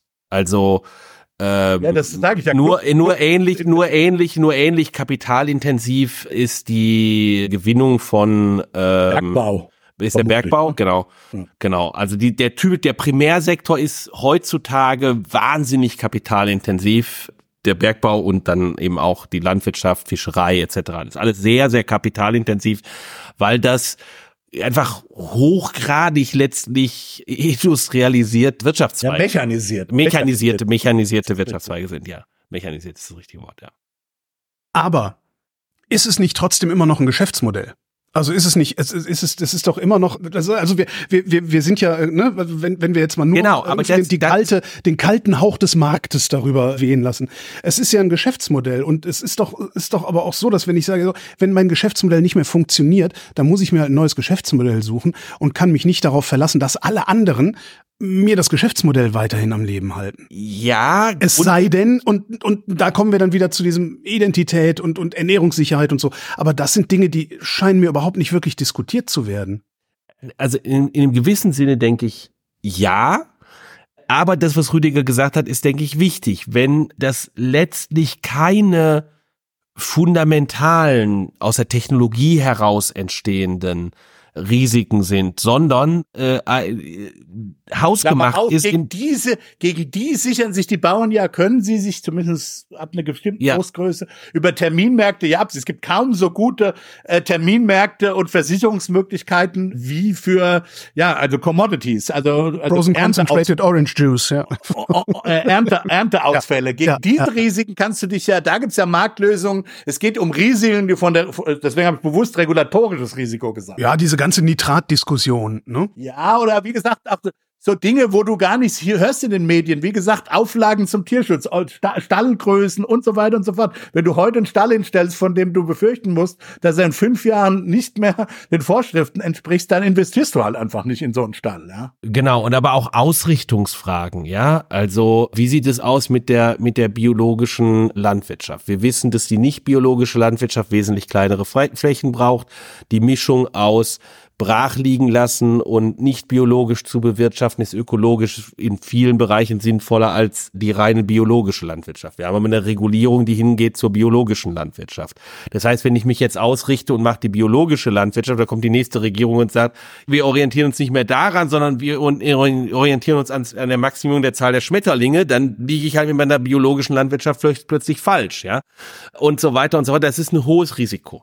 Dieses hohe Risiko spielt insbesondere, das hat Rüdiger ja betont, da eine Rolle, wo ich nicht Kapitalgesellschaften, sondern einzelwirtschaftliche Unternehmen oder irgendwie kleine Genossenschaften oder so habe, die gemeinsam irgendwie einen Wirtschaftsbetrieb äh, machen, wo die Leute in der persönlichen Haftung sind, das persönliche Risiko äh, tragen, die können wesentlich schwieriger mit diesen regulatorischen Risiken umgehen als irgendwie eine große Kapitalgesellschaft. Und für die spricht im Zweifelsfall der Bauernverband übrigens auch nicht. Im Zweifelsfall spricht der Bauernverband eben für die großen Kapitalgesellschaften. Gehört, ja, und, gehört auch und das, ist, das halt ist das Schöne an dieser Protestwoche, äh, dass das, glaube ich, jetzt allen, die es zumindest den, denjenigen, die es wissen wollen, dürfte das jetzt klar geworden sein, für wen der Bauernverband tatsächlich spricht. Das, das ist eine der Sachen, die ich hier verdient habe, tatsächlich diese Woche, die ich mitnehme aus dieser Protestwoche, ja. Ähm, dieses Identitätsproblem, was ja letztendlich bezahlen wir als Gesellschaft über Steuern, über Subventionen, bezahlen wir dafür, dass einige Menschen, ich weiß, das klingt jetzt asozialer, als ich es meine, bezahlen dafür, dass einige Menschen ihrer Identität einfach nachgehen können, so wie sie dazu lustig sind, egal in welchem Marktumfeld. Ließe sich das irgendwie ich sag mal, bepreisen, so ähnlich, also die, die, die, die Umweltforscher, die haben irgendwann mal gesagt, okay, wir, wir erfinden jetzt die Ökosystemdienstleistung und berechnen mal, was, was bringt uns eine Biene eigentlich, ausgedrückt in Geld. Würde sich sowas auch mit so einem Identitätsding hinkriegen lassen, so dass wir, dass wir das praktisch also eine, eine integrierte Rechnung machen können, damit wir endlich mal nicht über zwei Dinge gleichzeitig diskutieren, die eigentlich nichts miteinander zu tun haben? Also prinzipiell ja, in einem verwandten Bereich gibt es das. Was gemacht wird, ist in bestimmter Folgenabschätzung spielt zum Beispiel der sogenannte Statistical Value of Life eine Rolle. Und das kann man, den kann man versuchen zu quantifizieren, indem man sich anguckt, was verdient jemand in einem Beruf und was verdient jemand in einem anderen Beruf. Und dieser idealerweise unterscheidet sich, wenn ich Statistical Value of Life mir anschauen will, unterscheidet sich diese, unterscheiden sich diese zwei Berufe nur darin, dass der eine halt riskanter ist äh, und die Leute da häufiger sterben als der andere. Und dann sehe ich halt, typischerweise werden die Berufe besser bezahlt, wo ein höheres äh, Gesundheitsrisiko einhergeht. Und dann kann ich eben sehen, was ist denn die Zahlungsbereitschaft äh, von Leuten dafür, einem Gesundheitsrisiko auszuweichen. Und theoretischerweise könnte ich natürlich das Gleiche auch für alle möglichen anderen Jobs machen. Und es wird auch durchaus gemacht in unterschiedlichen, also nicht im Sinne von so einer integrierten äh, Gesamtrechnung, aber für, für spezifische Fragen überlegt man sich halt schon, haben bestimmte Tätigkeiten irgendwie einen Annehmlichkeitswert? Und machen die Leute das, die was anderes auch machen könnten, weil der Job halt so angenehm ist. Deshalb Gut, aber das wäre der Wert für die Bauern, ne? Also das ist der Wert für die Bauern, ja. Willst du willst du das oder willst du rausfinden, was sind uns kleine hübsche Bauernhöfe in der Landschaft wert? Ähm, äh, das kannst du über Tourismus, das kannst du über Tourismus rausfinden zum Beispiel, ja. Also aber das Problem, also mein Problem ist ganz einfach, ich soll von meinem Geld was abgeben und ich wüsste gerne, wofür. Neoliberales Sch Ja, absolut. Holgi. Aber trotzdem, ich, ich wüsste halt gerne, wofür. Und nee, das, das, das Landleben, ja, die Alm, das, das ist nicht, das hat keinen Wert, den, den kann ich für mich persönlich, also wirklich rein affektiv, kann ich natürlich sagen, natürlich finde ich die Almen schön und darum möchte ich auch, dass die Almbauern subventioniert werden, weil ansonsten könnten sie den Job sich überhaupt nicht leisten. Dann kann, kann man nicht von leben, darum werden die subventioniert. Und das ist super, weil ich gerne ins Allgäu fahre. Für mich persönlich ist das überhaupt kein Problem den kleinen Hof zu subventionieren und zu sagen, den finde ich hübsch. Aber ich möchte das, ich, ich will ja, dass die gesamte Gesellschaft, also ich muss das ja irgendwie quantifizieren, äh, dass ich sage, okay, das ist der Wert und jetzt reden wir darüber, ob, ob es uns das wert ist. Aber das ist, das ist ein Argument, was ich nicht nachvollziehen kann, vollständig. Und zwar deshalb, weil, wenn das, das ist ein bisschen eine, eine Frage von Subsidiarität wenn das der Kommune, in der die Almbauern sind, was wert ist, weil sie als Kommune, weil die Leute, die dort leben, das geil finden oder weil sie damit höhere Tourismuseinnahmen erzielen kann, dann soll das die Kommune tun. Aber es macht nicht die Kommune, sondern es macht die Staatsregierung. Richtig, und das ist Quatsch. Weil die sind ja dran, die wissen ja, also die können deine Frage ja beantworten, am ehesten. Die können sich am ehesten überlegen, wie viel ist der Holgi zusätzlich bereit zu bezahlen für die Hotelübernachtung? Wenn hier draußen Allgäu, die Kühe hübsch sind. Wenn da draußen die Kühe stehen, relativ zu, wenn da draußen keine Kühe mehr stehen würden. So, und dann sollen die das halt, sollen als die Hoteliers das bezahlen, die haben ja den Vorteil davon. Und naja, die werden von dir so oder so verlangen, dass du für die Kühe bezahlst. Ja, die, die wissen ja, was du bereit bist für die Kühe zu bezahlen. Entweder machen die halt einen zusätzlichen Gewinn, die Hoteliers, dadurch, dass die Kühe da zahlen und bezahlen die Bauern nicht dafür, sondern du bezahlst die quasi zweimal. Oder halt nicht. Also ich sehe, ich sehe diesen Punkt nicht für solche Lok also es sind Externalitäten, die sind aber lokal.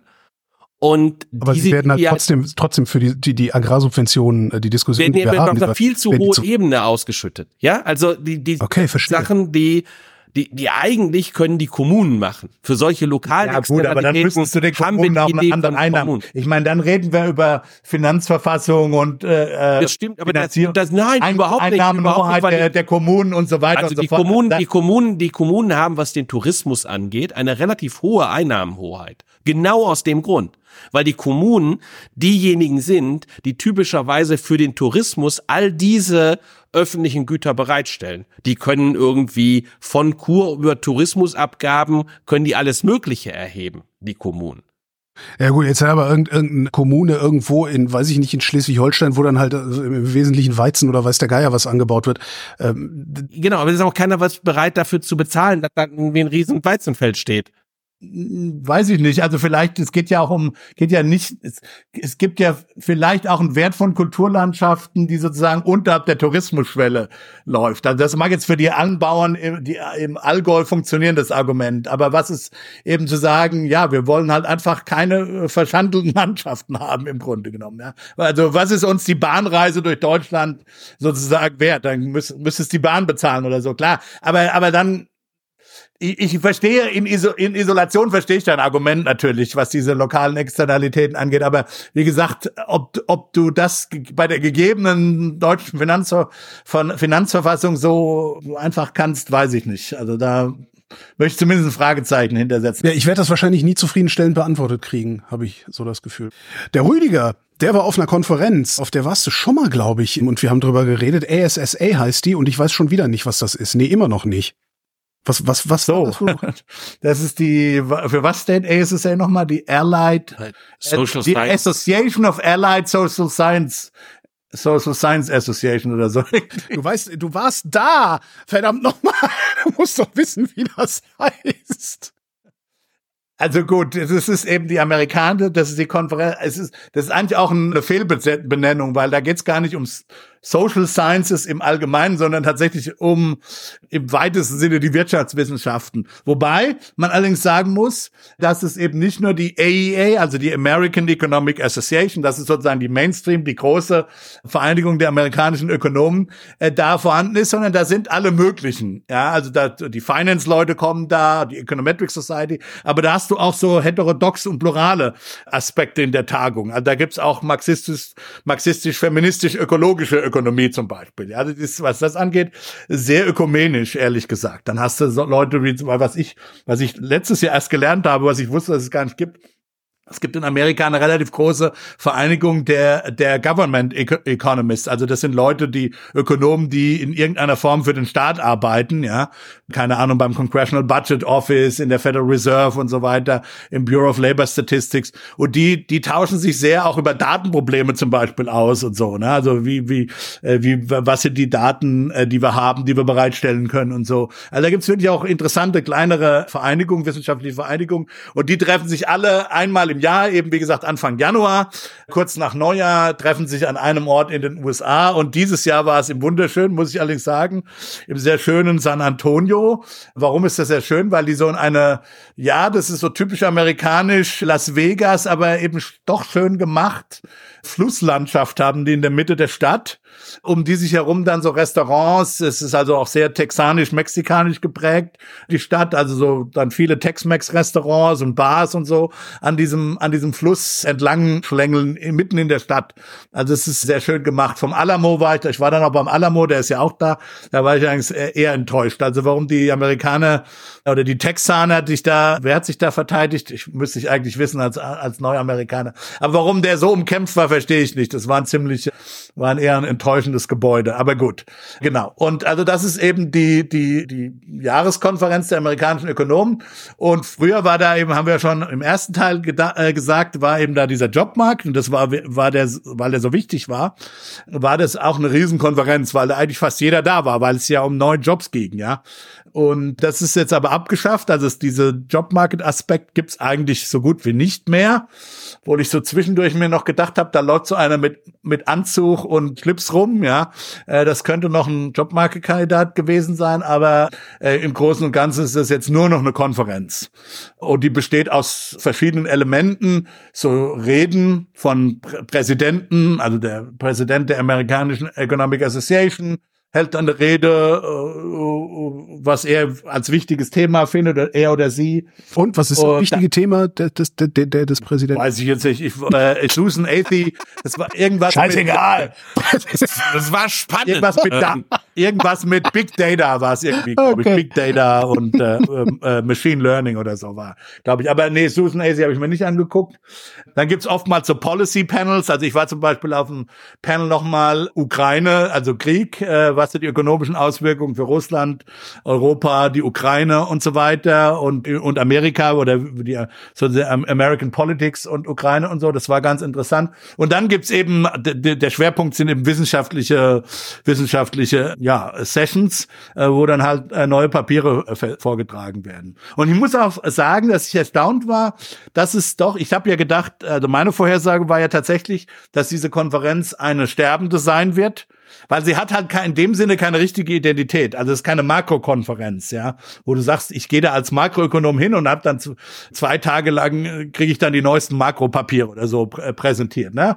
Oder so wie das NBA Summer Institute, das hat so, das hat so diese absolute Elitenkonferenz, ja, das wird die absolute Elite der Elite äh, versammelt sich da in Boston im Sommer immer, ja. Aber das, das fehlt halt dieser SSA, die hat keine, außer der Ökonomizität hat sie keine, also diese große also alles unter einem Dach, jeder kann kommen, äh, hat es eigentlich kaum, kaum eine Identität. Und ich habe halt gedacht, deswegen stirbt sie, wenn der Jobmarket-Aspekt weg ist. Aber es war interessant, dass das eigentlich nicht der Fall ist. Dass es viele, es waren viele Leute dann doch da.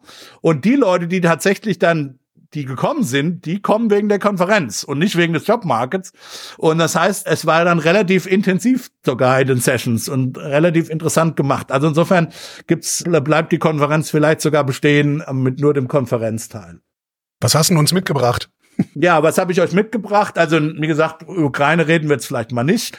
Ein anderes Thema, aber ich habe euch mitgebracht nicht lineare Phillipskurven. Was nicht lineare Phillipskurven. Was ist das? Lecker. Lecker, lecker. immer lecker, lecker Philips-Kurven. Philips-Kurve. naja, vielleicht müssen wir über die Philips-Kurve zunächst mal reden. Ja, bitte. Die Philips-Kurve geht tatsächlich zurück, äh, ist eine relativ alte Sache, ich glaube 60er Jahre. Die geht zurück auf einen neuseeländischen Ökonomen, Alban Phillips, Phillips heißt der. Und der hat sich im Original angeschaut, britische, früher hat man immer britische Daten angeschaut, weil eben die britische Sozialstatistik, Sozial- und Wirtschaftsstatistik die am längsten zurückreichende ist, ne, aus naheliegenden Gründen. Die Briten hatten sozusagen erstens, als erstes sowas wie eine vernünftige Statistik, nationale Statistik. Und der hat sich einfach Folgendes angeguckt. Der hat sich die Arbeitslosenzahlen Großbritanniens als Funkt oder umgekehrt hat sich die, die, die Nominalwachstumslohnwachstumsraten gegen die Arbeitslosenzahlen angeguckt äh, und hat die geplottet, einfach in einen Graph. Und wenn man das tut, dann kommt so ein, kommt so ein, ja, eben tatsächlich ein nichtlinearer Zusammenhang, so ein gekrümmter Zusammenhang, ein gekrümmter fallender Zusammenhang. Und was, also was bedeutet das? Relativ intuitiv. Wenn du hohe Arbeitslosenzahlen hast, sind die Nominallohnwachstumsraten äh, niedrig und vor allen Dingen werden sie immer flacher, je höher die werden. Und umgekehrt, wenn du niedrige Arbeitslosenraten hast, dann wachsen die Nominallöhne sehr stark. Äh, und das wird, dieser Zusammenhang wird dann sehr steil. Das ist nicht linear an, an der Sache. Ja? Also das war meine empirische Beobachtung. Keynesianische Ökonomik hat dann daraus Grunde genommen eine theoretische Kurve gemacht, äh, na, äh, na, letztlich was man heutzutage eine Angebotskurve äh, nennt, die ein Maß für ökonomische Aktivität, heute nimmt man typischerweise in den Modellen nicht mehr die, Arbeitslosenrate, die Arbeitslosenrate, sondern Bruttoinlandsprodukt oder noch genauer die Bruttoinlandsproduktlücke, also äh, sozusagen wie viel vom Produktionspotenzial ist ausgeschöpft durch die tatsächliche Produktion, durch die tatsächliche Bruttoinlandsprodukt und plottet das gegen die Inflationsrate oder auch das Preisniveau, aber typischerweise heute in dynamischen Modellen gegen die Inflationsrate. Und da hast du dann halt einen positiven Zusammenhang, wo du eben hast, dass, äh, also viel Output oder eine kleine Produktionslücke, also wenn die, wenn die, wenn die Bruttoinlandsprodukt nah am Produktionspotenzial ist, dann hast du eben hohe Inflation und umgekehrt hast du eine niedrige Inflation. Hast du auch so einen positiven Zusammenhang. So. Und wenn man jetzt dieser Phillips-Kurve, so wie sie zumindest theoretisch auch postuliert wurde, glaubt und auch der Ökonometrie, die kann man dann auch ökonometrisch dann versuchen zu schätzen, dann ist die relativ flach. Und zwar, äh, also bedeutet das, dass es einen nur geringen Zusammenhang zwischen, äh, zwischen Output und Inflation gibt. Und wenn das stimmt, ist es eben so, dass wenn du hohe Inflation hast und die nach unten bringen willst, also disinflationieren willst, dann musst du eben sehr hohe Output-Verluste in Kauf nehmen. Und deswegen haben eben viele, jedenfalls Business-Ökonomen, ich habe nie, glaube ich, kann ich ehrlich sagen, nie zu denen gehört, die das so vorhergesagt haben, aber die uns gewarnt haben wegen der hohen, wegen der hohen Inflation, beziehungsweise die gesagt haben, wenn die Fed jetzt mit hohen Zinsen reagiert und diese Inflation bekämpft, was dann eben passieren wird, ist, dass, dass Amerika und auch Europa in eine massive Rezession abschlittern wird, dass wir disinflationieren können, nur mit einer, mit einer massiven Rezession. Klammer auf, wir hatten natürlich eine Histo dafür gibt es in Amerika jedenfalls ein historisches Beispiel, nämlich die sogenannte Volker-Disinflation äh, äh Anfang der 80er Jahre, wo eben dann der damalige Chairman Volker, der Chairman der Federal Reserve, reagiert hat auf die massiven und hohen, sehr hohen Inflationsraten in den 70er Jahren in den USA, die übrigens auch durch Angebotsschocks ausgelöst wurden, also durch gar, gar nicht so unähnlich wie jetzt auch. Also in dem Fall waren es eben Energiepreisschocks, aber auch das haben wir ja, hat ja auch eine Rolle gespielt damals hauptsächlich Ölpreisschocks eben. Und die, und die haben sich eben verfestigt, haben zu massiver Inflation, auch verfestigter hoher Inflation geführt. Und dann Volker mit sehr hohen Zinsen hat das bekämpft. Hat The dann incredible, aber, es gibt ein Paper, das heißt The Incredible Volker Disinflation. Genau, die Disinflation wow, hat die Disinflation geschafft, aber äh, und mit dem Preis einer doch relativ massiven Rezession, die auch lange Zeit die tiefste Rezession in der Nachkriegsgeschichte der USA war. Das hat sich inzwischen natürlich über Covid und auch die große finanzielle Rezession natürlich geändert. Aber das war jahrelang schon im kulturellen Gedächtnis der Amerikaner eingegraben. Das ist so, wir müssen uns, wir setzen uns jetzt so in die Anfangszeit Regens, beziehungsweise der, der Übergangszeit Präsident Carters auf die, auf die Reagan-Ära. Das war eine massive Rezession. Und deswegen haben auch Ökonomen heute wieder geglaubt, dass die Inflation nur mit einer massiven Rezession zu schaffen ist. Und viele Ökonomen wurden dadurch überrascht, denn wir haben disinflationiert und jedenfalls in den USA und insgesamt auch in Europa, Deutschland ist nochmal ein Sonderfall, haben wir äh, haben wir nichts von einer Rezession gesehen. Ja, und die Frage ist jetzt, wie kann das eigentlich sein oder wie können wir das verstehen?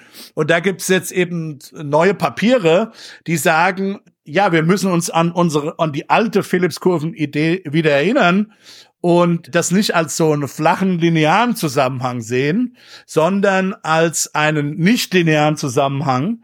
Das heißt, dass wenn du das, wenn du an die Kapazitätsgrenze kommst, kriegst du plötzlich eine sehr steile Kurve. Das heißt, für ein bisschen, für ein bisschen zusätzliche Senkung der Arbeitslosenrate oder zusätzliches noch näher drankommen an das Produktionspotenzial, musst du ganz viel höhere Löhne bezahlen, ja, Nominallöhne, die dann auch sich ganz schnell in, in, in, in höhere Inflation verschieben. Das bedeutet übrigens auch, wenn du Nachfrageverschiebungen hast, die werden ganz stark in Inflation gehen, ja, und eben nicht in erhöhten Output-Produktion, weil wir ja schon nah am Produktionspotenzial dran sitzen, ja. Das heißt, auch Nachfragestimulierung, die wir ja gemacht haben, werden dazu führen, dass es dass sie eher in Inflation gehen, als in Erhöhung des, äh, des Bruttoinlandsprodukts.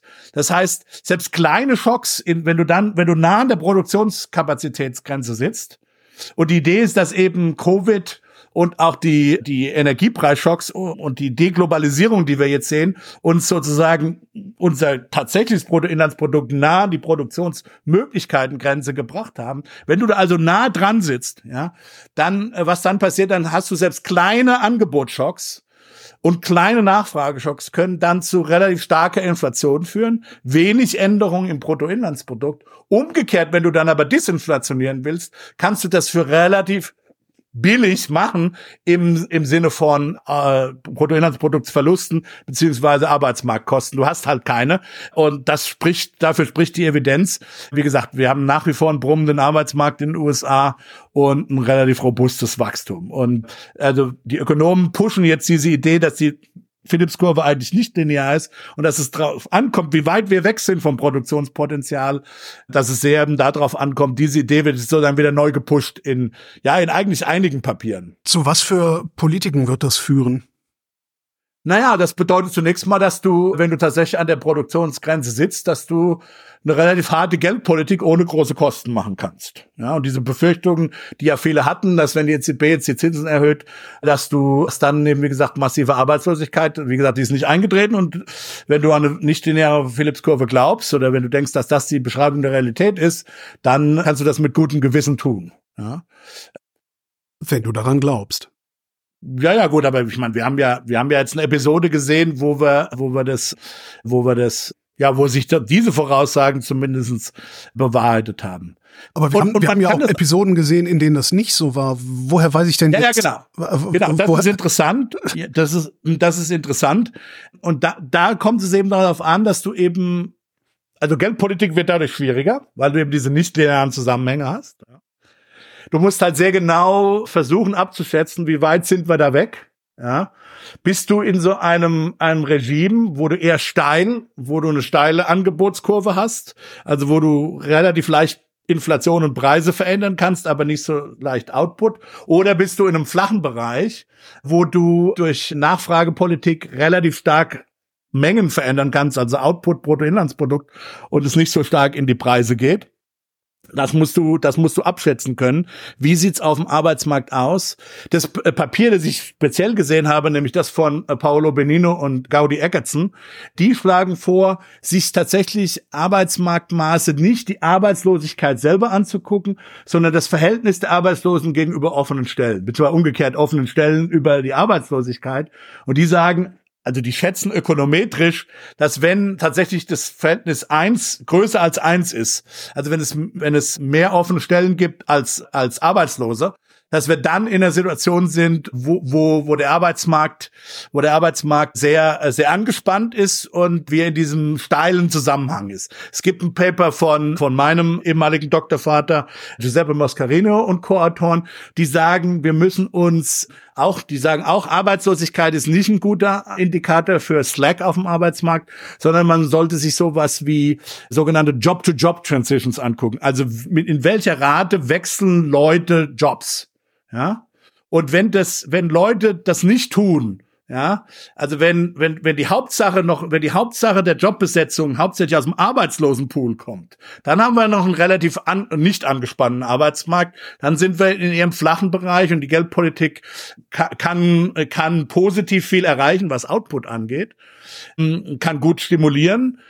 Wenn wenn wir allerdings in einem Bereich sind, wo die neuen Jobs besetzt werden von Leuten, die aus alten Jobs, die sie nicht so mo mochten, hauptsächlich, wenn das der Haupt sozusagen der hauptsächliche Transmissionsmechanismus am Arbeitsmarkt ist, dann sind wir eher in einem Bereich, wo wir, wo die Angebotsfunktion steiler wird und wir um uns, Infl um, uns Inflation einerseits Sorgen machen müssen, andererseits aber durch die Geldpolitik die Inflation auch gut bekämpfen können.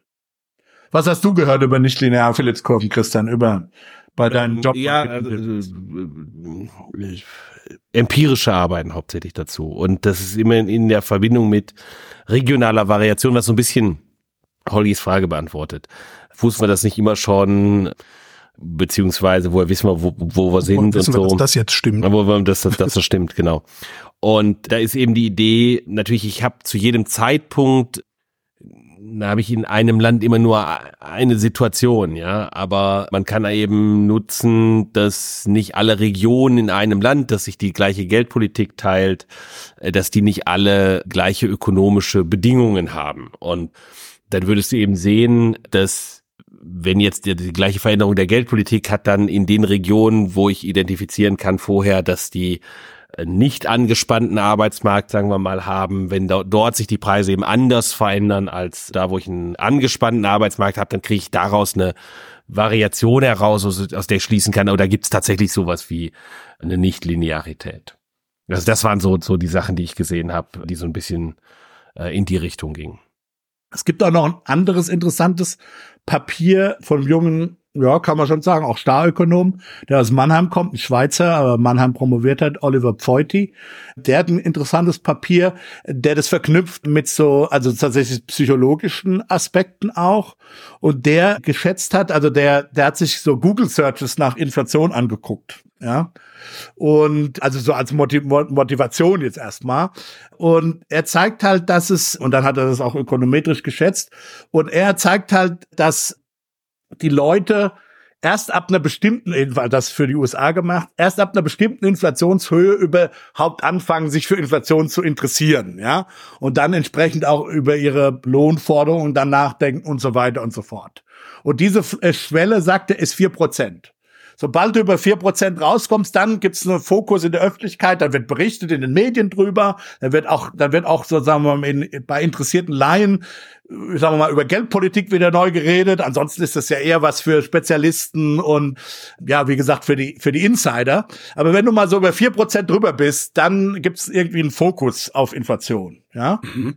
Und wenn du den Fokus von, auf Inflation hast, also wenn die Leute sozusagen, also da, dann oder misst es dann, wie übersetzt sich bestehende Inflation in Inflationserwartungen? Ja. Mit anderen Worten, wenn, solange du unter vier Prozent bleibst, ist es eben so, dass du, dass die Leute ihre Inflationserwartungen einfach und das heißt ihre Nominallohnforderungen. Dann ist es halt wie es ist. Dann ist es halt so, genau wie es ja. ist. Äh, Wird halt immer alles ein bisschen teurer, aber man muss genau. nicht besonders irgendwie sich in Genau, muss sich nicht ja. besonders drum kümmern. Mhm. Aber wenn die dann anfangen, plötzlich ihre Inflationserwartungen und dann ihre ökonomischen Entscheidungen entsprechend zu revidieren, dann kriegst du so einen auch nicht linearen Effekt. Also das so Ökonomen, das ist dann eine Mikrofundierung für diese nicht lineare Phillips-Kurve, weil dann bekommst du genau den Effekt, dass wenn mal wenn du mal durch, sagen wir mal, einen Angebotsschock, Covid oder Ukraine, in so ein, auch nur kurzfristig, ja, in so ein, in so ein äh, Hochinflations- oder über vier Prozent Inflationsregime kommst, und an sich, wenn du diese psychologischen Effekte nicht hätte, dass sich relativ schnell auch wieder auswachsen würde und wenn die Geldpolitik gar nichts macht, geht's dann halt irgendwann vorbei. Ja, du hast halt immer so einen kurzen Angebotsschock, kriegst einen Spike in der Inflations, im Preisniveau, die Inflationsrate geht nach oben und dann geht das zwölf Monate später geht's wieder nach unten und gar nichts passiert. Und durch diese, durch diese aber selbst so ein Schock, sagt er, durch diese Verschiebung der Aufmerksamkeit, weil die Leute dann, dann plötzlich anpassen, sich anpassen, kriegst du sagen eine, eine Nicht-Linearität. Die, du bleibst sozusagen, die Inflationserwartungen bleiben länger oben, ja. Und, aber gleichzeitig, und und dann kriegst du halt so äh, Spiralen, ja, dann hast du so sich selbst, sich selbst verstärkende Prozesse, weil da Nominallöhne erhöht werden, dann werden die Preise erhöht und so weiter. Lohnpreisspiralen. Genau, du kriegst dann Spiralen auf dem sozusagen der Abwärtsbewegung. Das heißt, selbst ein relativ kurzer Angebotsschock kann relativ lange zu einer erhöhten Inflation und Inflationserwartungen führen. Und nach, auf dem Weg nach unten, wenn du dann disinflationiert hast, also wenn dann die Inflation wieder auf deinem auf einem, auf einem Niveau unter vier Prozent ist, und das finde ich eher nicht so ganz plausibel tatsächlich an der Theorie, aber so sagt er das dann, dann hast du einen umgekehrten Effekt, weil dann die Leute, die haben dann zwar hohe Inflationserwartungen, obwohl, obwohl die Inflation dann schon wieder nach unten ist. Und deswegen dauert es länger zu disinflationieren. Ja, also das ist so, was wir die letzte Meile jetzt nennen, von drei Prozent Inflation auf wirklich die zwei, wo wir hinwollen zu kommen, sagt er, dauert dann super lange, weil die Leute dann keine, die, also die, ihre Aufmerksamkeit ist eine Funktion der tatsächlichen Inflation. Wie gesagt, da finde ich es ein bisschen ein Problem. Die Leute gucken dann jetzt auch nicht mehr, haben aber noch die alten hohen Inflationserwartungen ja, aus der Zeit, wo die Inflation tatsächlich hoch war und des und verhalten sich entsprechend und deswegen wird es schwierig zu disinflationieren, weil die Inflationserwartungen eben zu hoch äh, zu hoch sind und auch noch länger hoch bleiben, weil die Leute auch wegen der geringeren Aufmerksamkeit oder vielleicht wegen der geringeren Medienintensität, mit der jetzt Inflation in den Medien ist, entsprechend ihre Erwartungen auch nicht so schnell updaten, ja? Das, das erklärt sozusagen beides. Das ist eine Erklärung, dass du aus kurzfristigen Angebotsschocks relativ lange und persistent Inflation bekommen kannst, dass du aber auch die Disinflation schwieriger wird. Äh, das wäre eher ein Argument, warum die letzte Meile dann nicht funktioniert. Ähm, und das steht noch aus, das wissen wir nicht. Ob wir in diesem Jahr schon auf zwei Prozent kommen werden oder nicht, werden wir sehen. Aber ja, das ist, das ist eben, das ist eben die Frage. Jetzt haben wir so lange geredet und haben trotzdem nicht alles fertig gekriegt, was auf dem Zettel steht. Um China haben wir uns noch nicht gekümmert, das müssen wir noch machen. Und die Monopsone haben wir auch noch nicht besprochen. Und das müssen wir unbedingt irgendwann noch mal tun, weil ich das Wort so schön finde. Bis dahin, Rüdiger Bachmann und Christian Bayer. Vielen Dank. Tschüss, herzlichen Dank. Und euch vielen Dank für die Aufmerksamkeit.